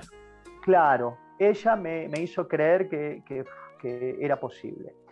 Bien, entonces en el año 2008 eh, viajé a Japón eh, bueno, mi primer viaje a Japón es entrar y, yo soy un colgado, soy una persona que, vive, eh, siempre fue así, no sé, de manera natural, vivo ya, ahora, ahora mismo, no, pienso en el futuro nunca. a Mm. tal punto que estaba en el aeropuerto por tomar el vuelo y no sabía a dónde iba a hospedarme. Ah, Y nunca, nunca, nunca pensé en un hospedaje en Japón. Estaba el hospedaje porque algún alumno había contratado o había hablado por teléfono a algún lugar, pero yo no, no pensaba en eso, yo pensaba en ir a Japón a entrenar, lo único que tenía en la cabeza. Entonces, estábamos en el aeropuerto y no me acuerdo con, quién, con qué alumnos estaba, no sé si eh, estaba Clara en ese tiempo en el aeropuerto, no sé, alguien me dijo, ¿y allá dónde van a parar? Qué ¿Qué? buena pregunta. Qué buena. Muy ¿Dónde cierto. vamos a parar? Al toque llamé por teléfono a Marcelo, a Marcelo Ferraro, y le dije, che, Marce, o sea, eh, una alumna había llamado a Kiko, una señora que era la, la suegra de, de Ishizuka, que tenía un lugar eh, que hospedaba gente, ¿no? Mm. Entonces él me, eh, me mandó un mail, me dice, bueno, anda tranquilo, que yo te mando un mail cuando llegás, yo tenía que pasar por México. Cuando llegás a México, ahí revisa el mail que vas a tener todo. Zarpado Marcelo me, me dibujó todo, me hizo rayitas, fotos del lugar, me mandó todo lo que tenía, me explicó perfectamente cómo llegar. Mm. Eh, en, en México abrí el mail, imprimí todo. Antes no teníamos la suerte del celular, ¿no? Claro. Eh, imprimí todo lo que me dio y la cuestión es que llegamos a- a- al hospedaje bien, por suerte. Y ese año fue de, de muchísimo entrenamiento en Japón, muchísimo entrenamiento. Yo volví, yo pesaba eh, aproximadamente 70 kilos, lo que peso ahora, ahora eh, estuve haciendo dieta y bajé 8 kilos, ya estoy en mi peso 70 kilos. Eh, Vamos en ese tiempo pe- pesaba 70 kilos y volví con 59 kilos Uf. Argentina. O sea, Intenso. ¿Época de Sí. verano o época de invierno? O otoño primavera en Japón. eh, octubre era, no era, es otoño, creo. Claro. Eh, Sí. otoño. O sea que todavía no Eh, hacía calor, humedad, como para decir no, que no, no. transpiraste mucho. Era entrenamiento. No, no era, no, tampoco, era falta de dinero. Ah, claro. Claro. Arroz todos los días. Claro, o sea, había cuatro clases y tres clases. Cuatro clases y tres clases. ¿no? Los días que entrenaba cuatro clases comía una vez. Los Wow. días que entrenaba, los días que entrenaba tres clases, comía dos veces. O sea, yo me separé el dinero por día. Entonces, Wow. y como había cuatro clases, me tenía dinero para cuatro clases todos los días. Entonces, los días que había tres clases podía comer dos veces. Los días que había cuatro clases, solo una. Eso hizo que cuando vol- volví a la Argentina pesaba 59 kilos, así llegué, destruido. Pero de puro budo. Sí, sí, sí. No, impresionante. Es que, es- ¿sabes por qué fue eso? Porque yo sentía que tal vez era mi, mi único viaje a Japón. Claro. Mi único viaje a Japón. Tal vez no podía volver. Entonces, ¿cómo que iba a comer y no iba a ir a entrenar? O sea, si es mi último viaje, mi primero y mi último viaje. Entonces dejé todo ahí por entrenar eh, con todos en todo momento. Y bueno, cuando llegué a la Argentina era destruido, estaba a 59 kilos. Y, pero eso no fue lo peor. Lo peor es que mis alumnos me esperaban en la Argentina ansiosos de aprender Claro. todo, todo lo que había entrenado en Japón. Y cuando llegué, llegué a la Argentina, no sabía absolutamente nada. O sea, me sentí muy frustrado, muy, muy mal, porque todo ese entrenamiento que tuve de día tras día fueron creo que 24 días en Japón. Eh, Fue uno de los viajes más largos que, que hice. Eh, cuando llegué a la Argentina no sabía qué enseñar, no sabía por dónde arrancar. Obviamente que hay un movimiento interno, un cúmulo de, pensamientos que obstruyen el corazón y que uno no se abre y se cierra y una vorágine de, emociones que mm. hacen que uno no pueda abrirse y, desplegar todo lo la, la, experiencia que tuvo. Tal vez es, es tan abrumadora la experiencia de, la primera vez eh, en viajar a Japón que se hace muy difícil eh, llegar a tu país y compartir eh, semejante experiencia con el resto, no porque uno mezquine, sino porque es tan abrumador el, shock emocional que yo llegué a, a la Argentina y lloraba todos los días.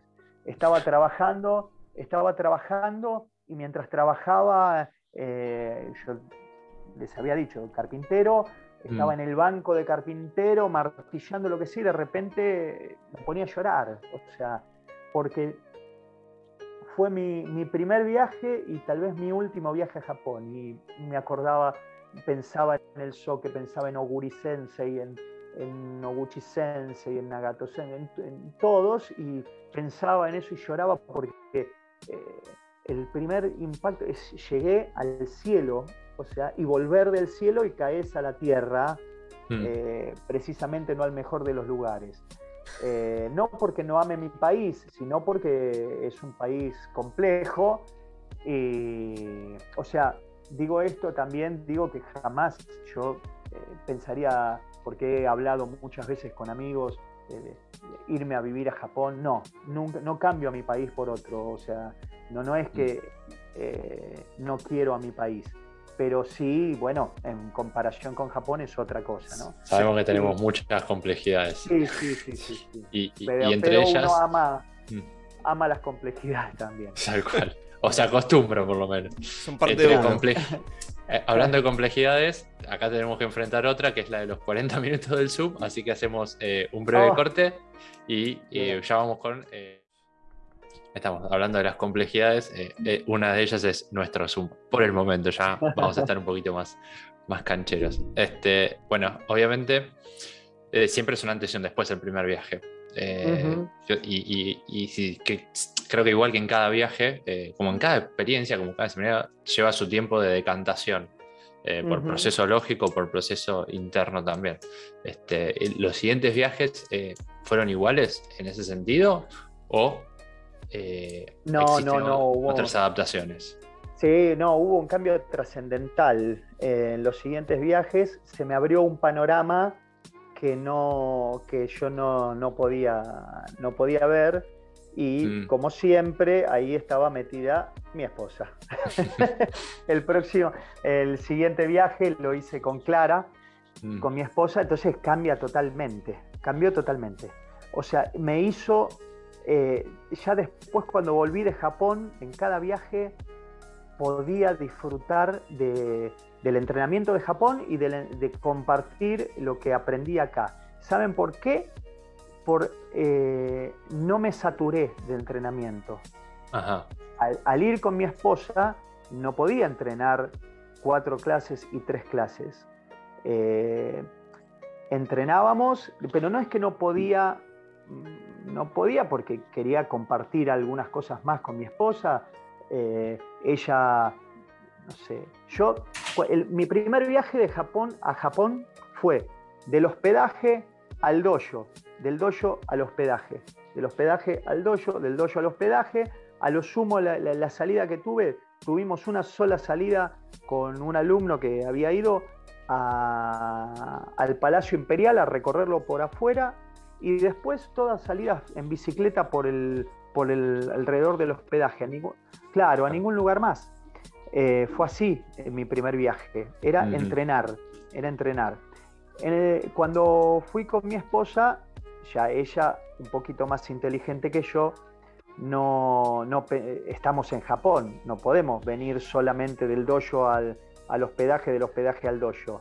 O sea, vamos a distintos lugares y ya proyectó algún viaje acá, jardines japoneses, o sea, viajamos por distintos lugares no lejos, pero sí conocí un poquito más de Japón, comí mejor y entrené un poco menos, lo que me llevó a discernir, a sentir un poquito mejor el entrenamiento, eh, a no saturarme, a dejar un espacio para que el entrenamiento se eh, baje, baje a mí, mm. que me baje a tierra, y eso me, sirvió muchísimo para poder, cuando vine a la Argentina, sí, o sea, no, no, no tuve problemas en compartir eh, todo lo que aprendí en el viaje a Japón, y así fue eh, cada viaje que hicimos, porque después lo, lo hicimos juntos con mi esposa.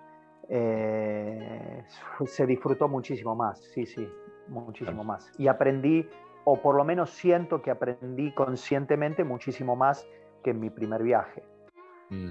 Eh, así que sí, hubo una, gran diferencia posterior. ¿Y, en este último viaje, antes de que se cerrara el mundo? Bueno, este último viaje eh, fue muy, muy, muy especial porque lo compartí con alguien que quiero mucho, que un amigo, bueno, su profesor Pablo, eh, y por dos razones, ¿no? Una, la primera por haber viajado con él. Y, la segunda razón, porque yo nunca quise viajar, cosa que también es, eh, uno a veces hace, comete errores por ignorante y por no tener la oportunidad de viajar mucho tampoco eh, a Japón cometí, el error de, no haber viajado nunca a un Daikomyosai, al cumpleaños del Soke. Y no quería viajar en esa fecha porque yo quería poder disfrutar del Soke eh, un poquito más de cerca, más íntimo. Y, fue, y yo lo pude hacer gracias a no ir en la fecha del Daikomyosai. O sea, yo me relacioné un poco con el soque más íntimamente, íntimamente es una manera eh, de decir, ¿no? Obviamente, o sea, un poquito más cercana, un poquito más cercana la relación que si iba en el Daikomiosai, porque yo soy una persona desconocida, entonces, para poder acercarme al soque, tiene que estar solo, o sea, en un momento que no estén las estrellas de la Bushinkan. En cambio, en el Daikomiosai están todas las estrellas, o sea, cuando hay una estrella, uno, uno que es una estrellita no brilla, ¿entendés? La, luz de los demás opaca eh, lo que podemos hacer nosotros. Entonces, eh, los que no brillamos tanto. Entonces, eh, no quería viajar en el Daikomiosai para poder acercarme un poquito al choque, porque una vez que, porque cada uno de mis viajes sentía que podía ser el último. Eh, entonces, bueno, no, en ningún momento viajé al Daikomiosai. Y en el 2019, gracias a Dios, gracias a no sé qué, cosa, dije, esta vez quiero viajar en el cumpleaños del Soque, quiero viajar a un Daikomiosai. Y, bueno, tuvimos la suerte de poder ir con Pablo y con alumnos muy queridos, de hecho, Adri Kosiansky de, Neuquén eh, vino en ese viaje, que también hizo una locura, sacó el pasaje en, la última semana, se endeudó todo para poder ir, porque de alguna manera nos estábamos enterando, desgraciadamente, que tal vez era el último Daikomiosai y algo así. Entonces él me, llama y me dice, che, Ale, me dice, existe la posibilidad de que no haya, que el soque no, no dé más Daikomiosai o no dé más clases. Y yo no estaba tan al tanto de eso y como cada cosa en la Bushinkan a veces son cosas que se dicen pero nunca pasan, dije, mira, la verdad que no lo sé, lo escuché, pero yo no me lo tomaría tan a pecho, pero él se lo tomó a pecho, dijo, no, pero yo no me puedo perder, o sea, de, ver, aunque sea por última vez, a Sensei. Y consiguió dinero, sacó un préstamo y, viajó con nosotros. Fue una... Sí, sí, sí, sí, fue una, un, esfuerzo que le valió la pena porque lo, disfrutó muchísimo y yo también disfruté de, verlos a ellos eh, ahí en ese momento. Y bueno, y fue, eh, tuvimos la oportunidad de estar en la fiesta del Daikomiosai, que fue impresionante, o sea, verlo al soque ahí cantando y, nada, ver a todos, ver a todos, eh, incluso estuvo mi maestro también, disfrutar de él en, ese contexto fue, fue algo maravilloso. Y bueno, y me sorprendió que al mes siguiente Sensei anuncie su retiro. Fue un, choque muy fuerte. Mm. Nada, fue tremendo. Pero bueno, nada, es, parte de la vida, es, es el mm. ciclo de, la vida y uno la tiene que vivir como, como se presenta. ¿Qué le vamos a hacer? Tal cual. Y aparte, qué timing, ¿no? Para decir, cuelgo las tabis y de repente. Es, increíble, pero eh, la mayoría de las cosas en la Bushinkan se dan así. Yo no sé, no sé, o sea, Sensei tiene una visión, sabemos que tiene una visión, yo no sé si no puede haber tantas casualidades eh, en la vida, o sea, porque no, no es solo no es solo el timing de que me retiro y de repente la pandemia, no es solo eso. O sea, si vos analizás cada enseñanza de la Bushinkan, se concatenan una con la otra y vos decís, este tipo lo pensó desde, desde el principio de los tiempos, pensó lo que iba a enseñar 2000, 2001, 2003, así sucesivamente. O sea, mm es increíble, no, no, lo sé, no sé si son las casualidades o qué, pero le sale muy natural las cosas a Sensei. es impresionante. Prácticamente increíble. Este, Santi, ahí tenías algunas preguntas. Eh, sí, tenemos. A ver. Néstor Aguilar de Uruguay pregunta, ¿qué conceptos te parecen más importantes para la práctica? Conceptos. Uf, mirá, eh, a mí los yo nunca tengo un concepto por el cual me aferre para la enseñanza. Los conceptos se van dando a medida que, se va desarrollando la práctica, o sea, no tengo un concepto. Si yo eh, utilizo conceptos, son, nacen en el mismo entrenamiento, o sea, no tengo un concepto eh, preestablecido por el cual yo desarrolle la enseñanza, se van dando naturalmente. Eh, cosas que puedo decir que utilizo mucho para enseñar, sí, el concepto de libertad, el concepto de no pensar, el concepto de sensibilidad, o sea, utilizo muchísimos conceptos permanentemente. así que no, no puedo no puedo definir uno en particular porque la enseñanza se va dando eh, y va cambiando permanentemente y si algo cambia permanentemente no puede haber nada fijo ni preestablecido por lo cual pueda desarrollar eh, un concepto único. Ok. No sé si, no sé si responde la pregunta, pero bueno. Parece que sí. Yo diría que sí. Hay que preguntarle, sí. Bien. Eh, Javi, ¿vos alguna pregunta? Si quiere, si él quiere que yo desarrolle una, charla sobre algún concepto, que tire el concepto sobre el que quiere charlar, yo no tengo ningún problema. Solo que no, no, desarrollo mi enseñanza basada en un simple concepto, sino en muchos y permanentes. Claro.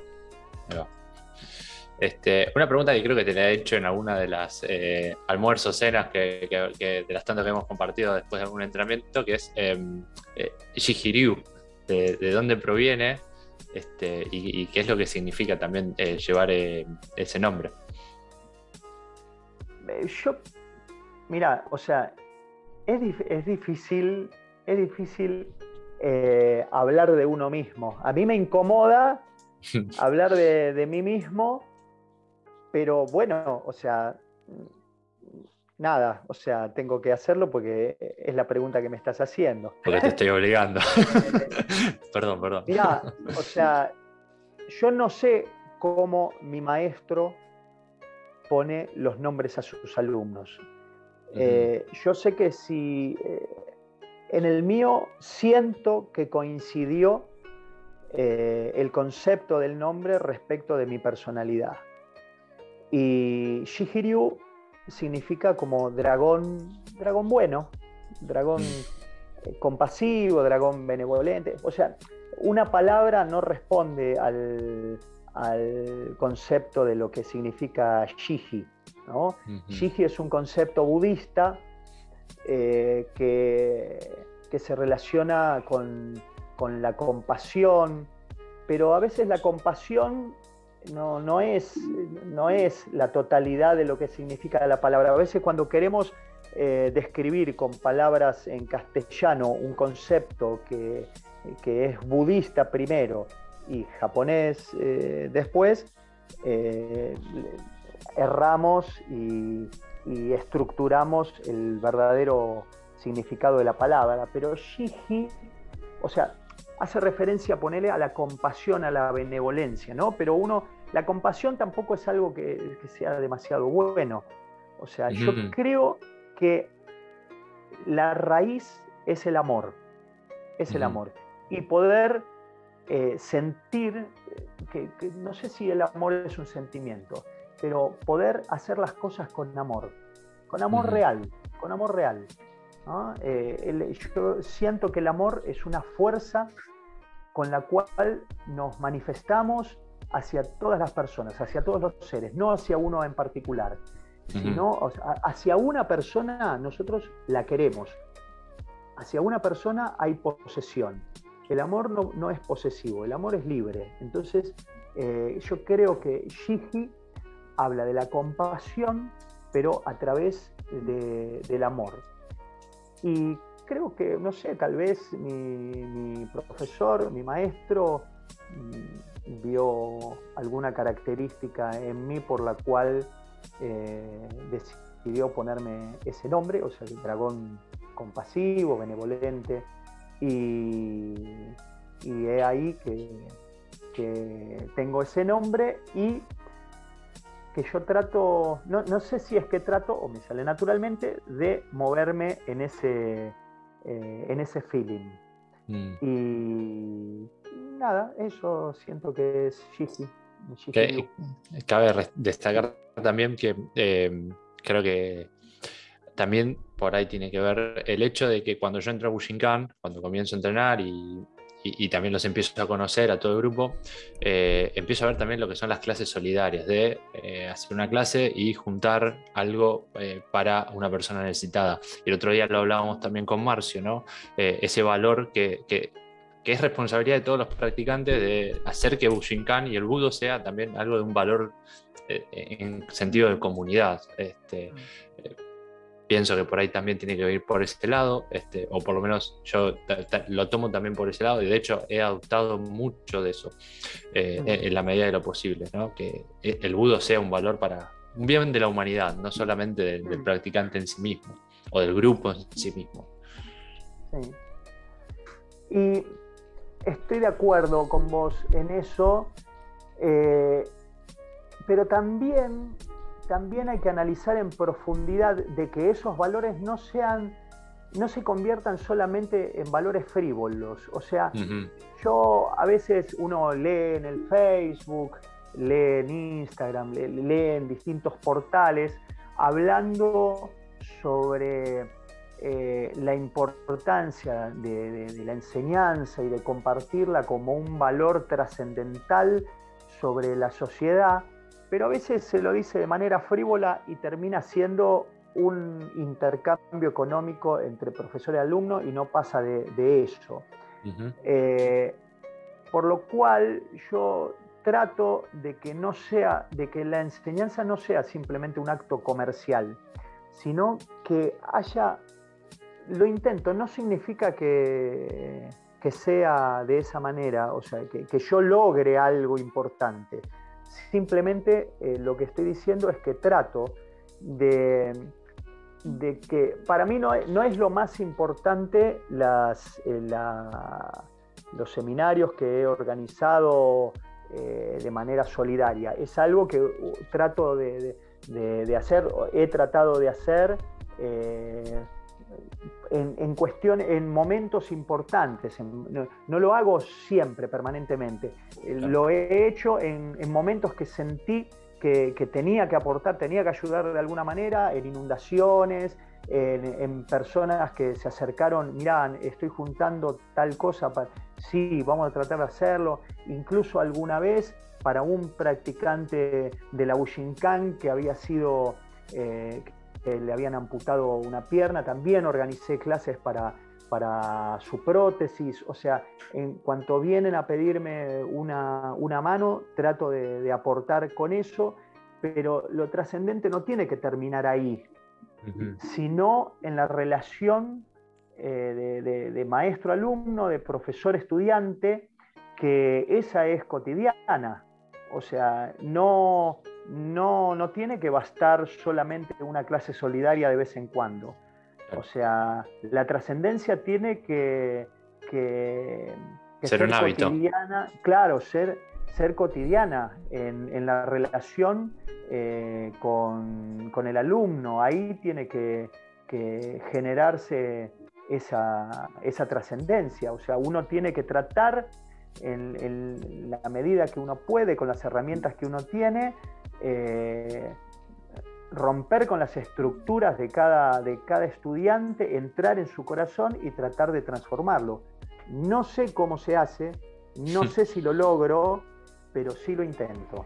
Hablo mucho en mis clases, utilizo muchos conceptos, eh, trato de, entrar en el corazón de mis alumnos para tratar de transformarlo. No sé si está bien, no sé si, las artes marciales son para eso. Eh, yo soy así y es mi manera de, enseñar. Y bueno, lamento por mis estudiantes que me tienen que soportar hablando de la vida, del amor, de la sensibilidad y, de los kata en todos en su conjunto.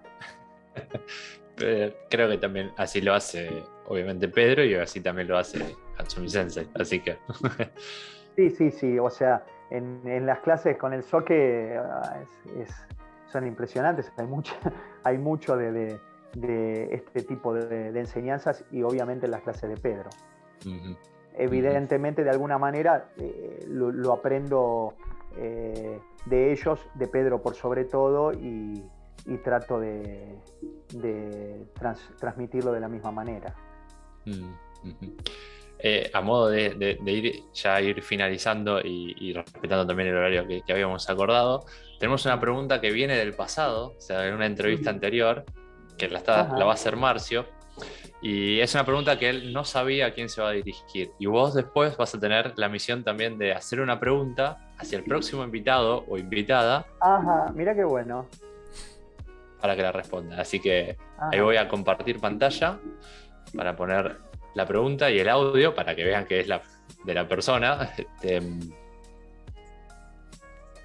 ahí estamos. Ahí está. ¿Está todo en orden ahí? 10 puntos. La pregunta es la siguiente. Estamos viendo la pantalla de Twitch igual, ¿eh? Ahí, está.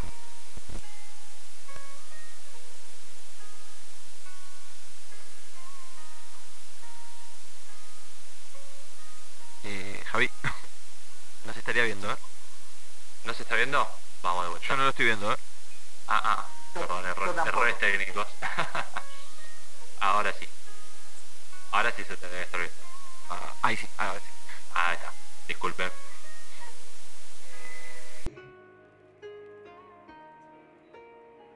¿Qué piensas de la Bushinkan en los próximos 10 años? Muy buena pregunta. Esa es la pregunta de Marcio. ¿Qué piensas de la Bushinkan en los próximos 10 años? Ah, ¿Qué pienso de la Bushinkan? Yo creo que la Bushinkan está atomizándose de manera positiva. O sea, creo que Sensei es un, gran artista que pudo transmitir arte de manera, eh, de manera trascendental, como estábamos hablando eh, hace un ratito de lo trascendente, eh, en algunos corazones en algunos corazones, no en todos sus estudiantes, ¿eh? pero sí en algunos corazones que, que, fueron tierra fértil para esa semilla, porque Sensei eh, rompió con los esquemas de la enseñanza de su maestro. ¿Y por qué vamos a esperar que Bushinkan sea como la conocimos con el soque? Porque hay veces que las mentes se aferran a las estructuras y tenemos que romper con las estructuras, romper con la mente. Porque si nuestro soque rompió con las estructuras de la enseñanza de su maestro, ¿por qué vamos a esperar que suceda eh, lo contrario eh, con su enseñanza que es libre de principio a fin. O sea, yo creo que, no va a haber una Bushinkan. No creo que va a haber una Bushinkan. Que la unión se puede lograr en el respeto. En el respeto confluye la unión de toda la Bushinkan. En la comprensión de la libertad confluye la unión de la Bushinkan. Eh, pero no creo que, de acá a 10 años haya una Bushinkan. Eh, eh, como entiendo, una Bushinkan en, lo que, en lo que es la pregunta de, Marcio, ¿no? La Bushinkan como una sola. yo no la, no la entiendo de esa manera, no la, no la percibo, no la veo de esa manera. Es más, yo no sé si está bien o está mal lo que voy a decir, pero creo que el Soque mismo mató a la Bushinkan eh, cuando se retiró y nombró como Soque a cada uno de los que nombró. Ya no hay una Bushinkan, sino que hay varios soques de distintas escuelas. Entonces, la Bushinkan de esa manera se atomizó. Es una percepción tal vez ignorante desde mi punto de vista, es una percepción personal. Pero válida. no significa, claro, que no significa que sea una verdad absoluta. Es, la realidad que yo percibo, lo que no significa que esa realidad sea una verdad. Eh, bien, decía, creo que, se, se, está atomizando y que, cada, y que cada maestro puede darle el color que, que observa al, cuadro que pinta. Eh, es lo que, lo que creo. Y sabes qué, me gustaría en el próximo video eh, ver qué responden respecto de esa misma pregunta. Porque es una pregunta interesante y está bueno ver, eh, ver qué, qué piensa cada, cada entrevistado y voy a hacerle la misma pregunta. O sea, ¿cómo, ven a la Bushinkan si es que hay tal cosa como Bushinkan dentro del tiempo que crean correspondiente para, eh, para percibir lo que ven? En un futuro. No sé, si la, no sé, si la, puse clara la pregunta o la compliqué.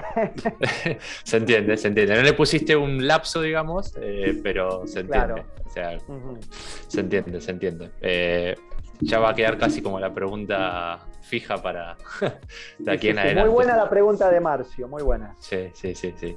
Sí, sí. Así es. Eh, pues que pronto va a estar subida toda la entrevista junto a la de Ale. Este, estamos esperando también los subtítulos ahí, así eh, vamos concatenando una con la otra. bien, bien. Ahí está. Bueno, y Ale, por último, para ir finalizando, eh, obviamente nos quedaron bastantes preguntas, pero bueno, puede haber una próxima vez, ¿por qué no? Dale, este, dale, sin problema. Y a, modo ya relajado, nosotros tenemos la sección Ukemi. Ah, ¿estuvimos en algún momento en un modo que no era relajado? Aún más relajado. Más relajado todavía, sí. Este, la sección Ukemi es eh, una palabra o una idea y vos respondés libremente lo que salga en el momento. Puede ser una sola palabra, una frase, toda una explicación, lo que salga en el momento. ¿Ok? Bien. Ahí está. Dale, a ver. Entonces, empezamos con la sección Ukemi y la primera palabra es Bushinkan. Bushinkan. Y yo tengo que responder eh, algún concepto sobre lo que sienta de Bushinkan.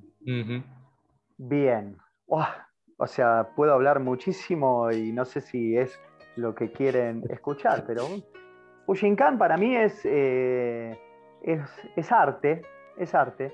O sea, lo que interpreto de la Bushinkan, que es un, es un arte que nace de nueve, de nueve disciplinas. O sea, el arte tiene como base la disciplina, ¿no? O sea, primero existe una disciplina que uno va aprendiendo y luego eh, utiliza esas herramientas para expresarse. Y creo que eso es la Bushinkan, una expresión del corazón del shoque que reúne a muchas almas en, todo el mundo y las convierte en una sola, que es la Bushinkan. O sea, la Bushinkan es un conjunto de almas, por eso Bushin es un dios. ¿Y qué es Dios sino la unidad de todas las, almas? Y para mí eso es la Bushinkan. La casa, mm, Bushinkan es la casa de, Dios, del dios guerrero, y, yo siento que, es eso, es eh, donde, donde vibran todas las almas que practicamos esto. Mm. La siguiente palabra es Hatsumi Sensei.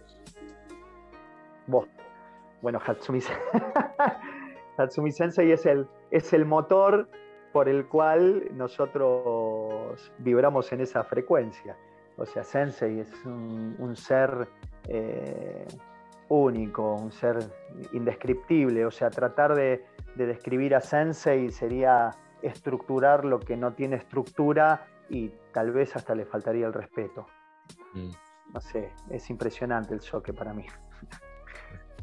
Eh, un Ryuja o una de las escuelas, si es que se puede decir una.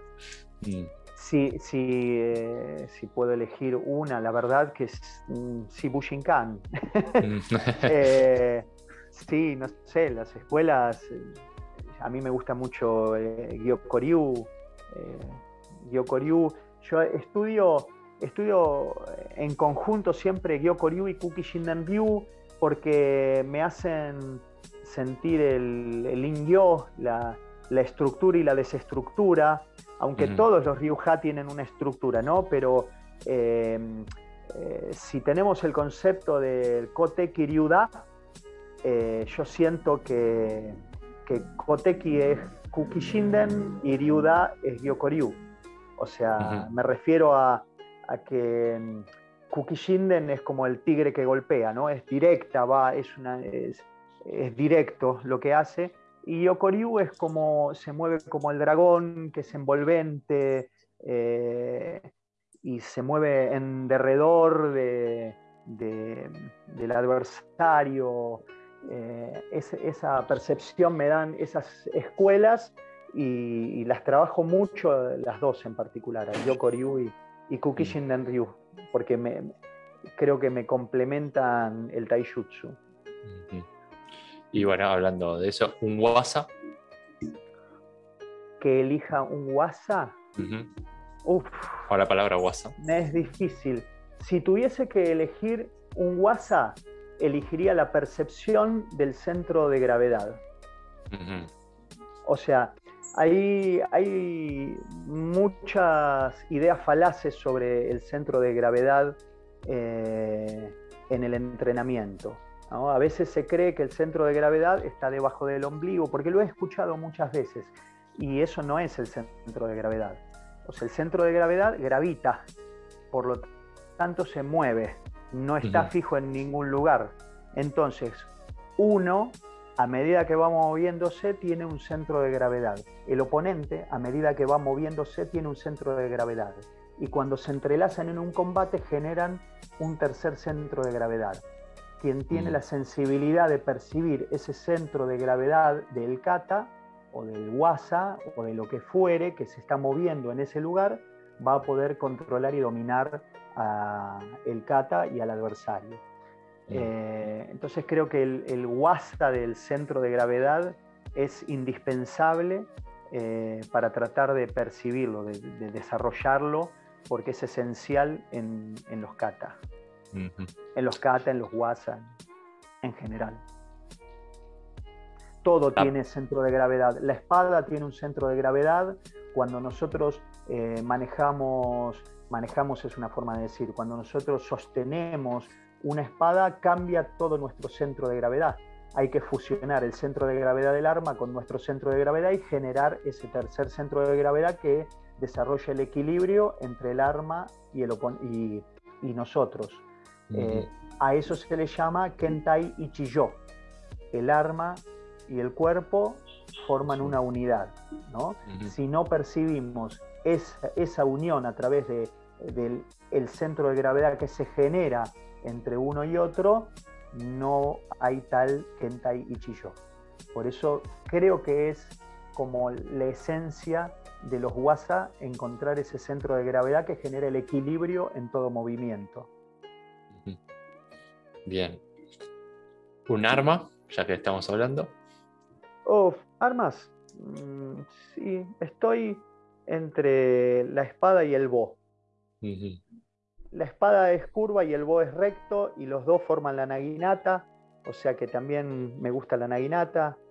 Eh, no sé, sí, armas me gustan todas, eh, pero sí, eh, entre todas puedo, podría elegir la, espada y el bo. Perdón, quiero hacer un pequeño paréntesis.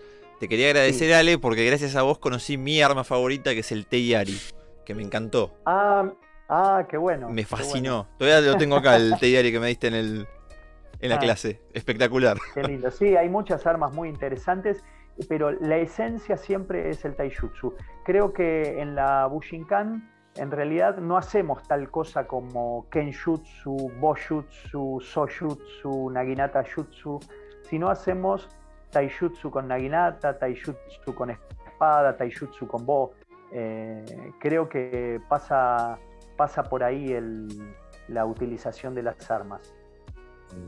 Y que si si nosotros utilizamos el arma como, como la vemos, estamos perdiendo el enfoque de lo más importante y tenemos que aprender a romper la estructura de lo que vemos para poder generar eh, libertad en los movimientos de lo que, de lo que hagamos.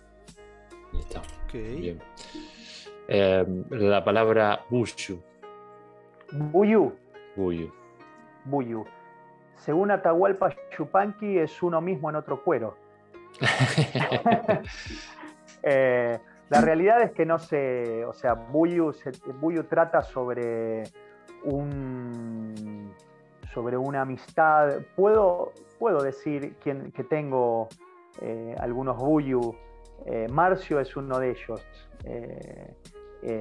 Pablo es uno de ellos. Mundo que debe estar escuchando del otro lado. A pesar de que con Mundo no nos conocemos personalmente, siento que es alguien eh, noble y en el cual puedo confiar. Y yo creo que eh, eso eh, es un bullo. O sea, yo tengo muchos bullos acá en la Argentina, o sea, al nombrar dos o tres estoy dejando afuera a muchos con, los, con los cuales crecí. Maxi, mm. Marcelo, Juanma, bueno, todos con los cuales crecí, o sea, la, palabra, la palabra buyu encierra la relación, la relación humana que existe entre los practicantes. Este, ¿Un lugar de Japón? El Hombu. ¿Un lugar de Argentina? esta es la capital de Japón para mí, la Meca, donde hay que ir. un lugar un lugar de Argentina, sí. el corazón de mi esposa y después mi doctor. Ah, ahí está, en ese orden. Toma pausa. y después, eh, un objetivo que se pueda conocer eh, o objetivos que se puedan plantear a nivel personal, eh, un objetivo, el objetivo de siempre es hacer es poder o intentar, por lo menos, es lo que intento, va, intentar no porque es lo que intento siempre, es que lo que enseño transforme y haga feliz a las personas que les enseño. Mm. Eso es, eh, para mí es lo más importante del entrenamiento y de la enseñanza. Perfecto, bueno. Ale, con esto cerramos esta sección de mi parte agradecido de corazón por tu tiempo. Eh, por, por acomodar la agenda, eh, digamos, complicada, sobre todo a esta altura del año. Así que te agradecemos de, corazón todo este tiempo, toda la palabra, toda la experiencia. Nos, repito, nos quedaron preguntas, nos quedaron cosas para, para seguir charlando, así que claramente va a haber una próxima vez. cuando quieran, no hay problema. Santi. Bueno. Bueno, Ale, eh, la verdad que te quería agradecer. Fue una charla muy enriquecedora. Eh, todo lo que hablaste, sobre todo lo del Cata y el WhatsApp, me voló la cabeza. Así que te agradezco. me, dio, me dio para pensar. Así que, bueno, como dijo Javi, gracias por hacerte un espacio y estar con nosotros compartiendo esto. Bueno, muchas gracias a ustedes, porque primero por lo importante de lo que hacen por el esfuerzo, porque es un esfuerzo lo que están haciendo. Eh, eh, les agradezco mucho por confiar en que yo pueda aportar con algo, aunque sea mínimo, a lo que están haciendo. Ojalá que, sirva y, que aporte, eh, por más mínimo que sea, que aporte con algo. Mm. agradezco a todos los que están del otro lado mirando y espero de corazón que les sirva esta charla. Y bueno, nada, estoy acá para cuando tengan ganas de, invocar mi nombre otra vez, aparecer, aparecer en la pantalla. ¿eh? Ahí está. Arroba Jihiryu, eh, J-I-H-I-R-Y-U, para encontrarlo en redes sociales, tanto en Facebook como en Instagram. Perdón, nos estamos olvidando de algo muy importante. Ah, sí, sí. sí, sí, sí, sí, sí. Una cosa. Muy eh, importante. Nos queda, ya se cierra la sesión. Salimos y volvemos a entrar y hacemos todo lo importante. Dale, dale, dale.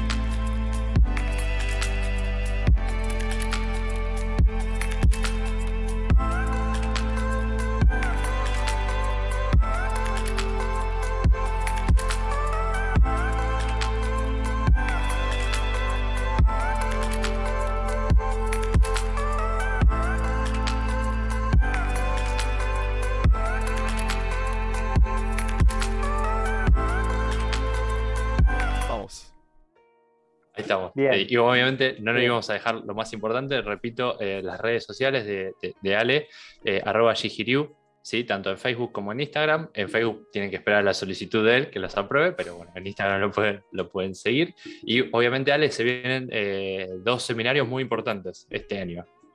Sí, sí, dos, no sé cuántos, pero no, este año uno. Ah, okay. En, diciembre, en diciembre vamos a estar en Neuquén. Eh, discúlpenme si le pifio a las fechas, pero creo que es 10, 11 y 12, u 11, 12 y 13 aproximadamente. Es viernes, sábado y domingo. Eh, vamos a estar en Neuquén, así que espero que, tengan la posibilidad los chicos de Neuquén de participar y, aquellos que quieran viajar de cualquier parte del universo a, a participar del seminario. Vamos a enseñar, eh, a compartir, mejor dicho, la enseñanza no, la, no, creo que exista, eh, pero vamos a compartir Shinden Fudoryu y eh, creo, creo que quieren hacer Sho, Shoshutsu. bien, otra cosa, en el 2022 voy a estar en Colombia en marzo, en marzo del 2022, creo que en Misiones, eh, y en diciembre o noviembre en Colombia. Eh, pero bueno, hay tiempo para eso, ya lo, pueden ver. Escúchenme una cosa, también de, respecto de las redes, eh, hay una, una página web www.shihiryu.com. Eh, si quieren buscar información sobre... No, no, no, no, hay mucho, pero sí sobre las escuelas y algún concepto que, a veces tiro sobre, sobre distintas cosas que quiero romper con estructuras y a veces eh, estuve escribiendo hace poco sobre, eh, ¿cómo se llama esto? Sobre el bullido, que para mí no es como, como se expresa los códigos del bullido, entonces rompo con cada uno de, de, las frases del código del bullido y ahí lo pueden encontrar, me faltan algunos, mm, destruir algunos conceptos, pero bueno, tratamos siempre desde la ignorancia y porque desde la ignorancia es más fácil eh, escudarse. Si uno, si uno, dice que sabe algo, es más difícil porque tiene que demostrarlo. En cambio, desde la ignorancia uno puede decir lo que quiera. Eh, para quien no, no sigue a Ale, eh, obviamente, como él dice, deja muchos escritos, muchas cosas que quedan resonando. los que somos neuróticos nos quedamos pensando. yo todavía sigo pensando las primeras cosas que he leído de, muchos de tus posteos. al día de hoy siempre quedan cosas ahí dando vueltas y a veces por ahí surgen una clase y demás, así invitados obviamente a la página eh, de Facebook o a la página web. Eh, mismo ahí también está tu plataforma, ¿no? De, videos. Eh, o en YouTube.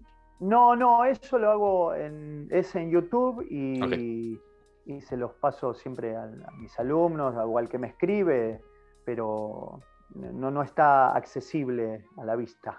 Está oculta. Está oculta. Es bien ninja. Como tiene que ser. Ahí estamos, ahí estamos. Bueno, Ale, una vez más, eh, gracias de corazón de parte de los dos. Gracias también este, a todas las personas que hicieron hoy esto posible, que están ahí del otro lado. Este, nos queda la pregunta, nos quedaron preguntas, así que repito, va a haber una, una próxima vez. Por ahí, con sorpresa, por ahí lo hacemos en vivo. ¿eh? Voy adelantando unas cositas ojalá, ojalá la situación lo, permita. Así que de nuestra parte, un saludo enorme, un abrazo gigante y, muy buen fin de semana para todos y para todas. Bueno, muchísimas gracias chicos. Un beso, saludos a todos y un abrazo del, del corazón. Bien, damos por concluida la transmisión del día. Hasta luego.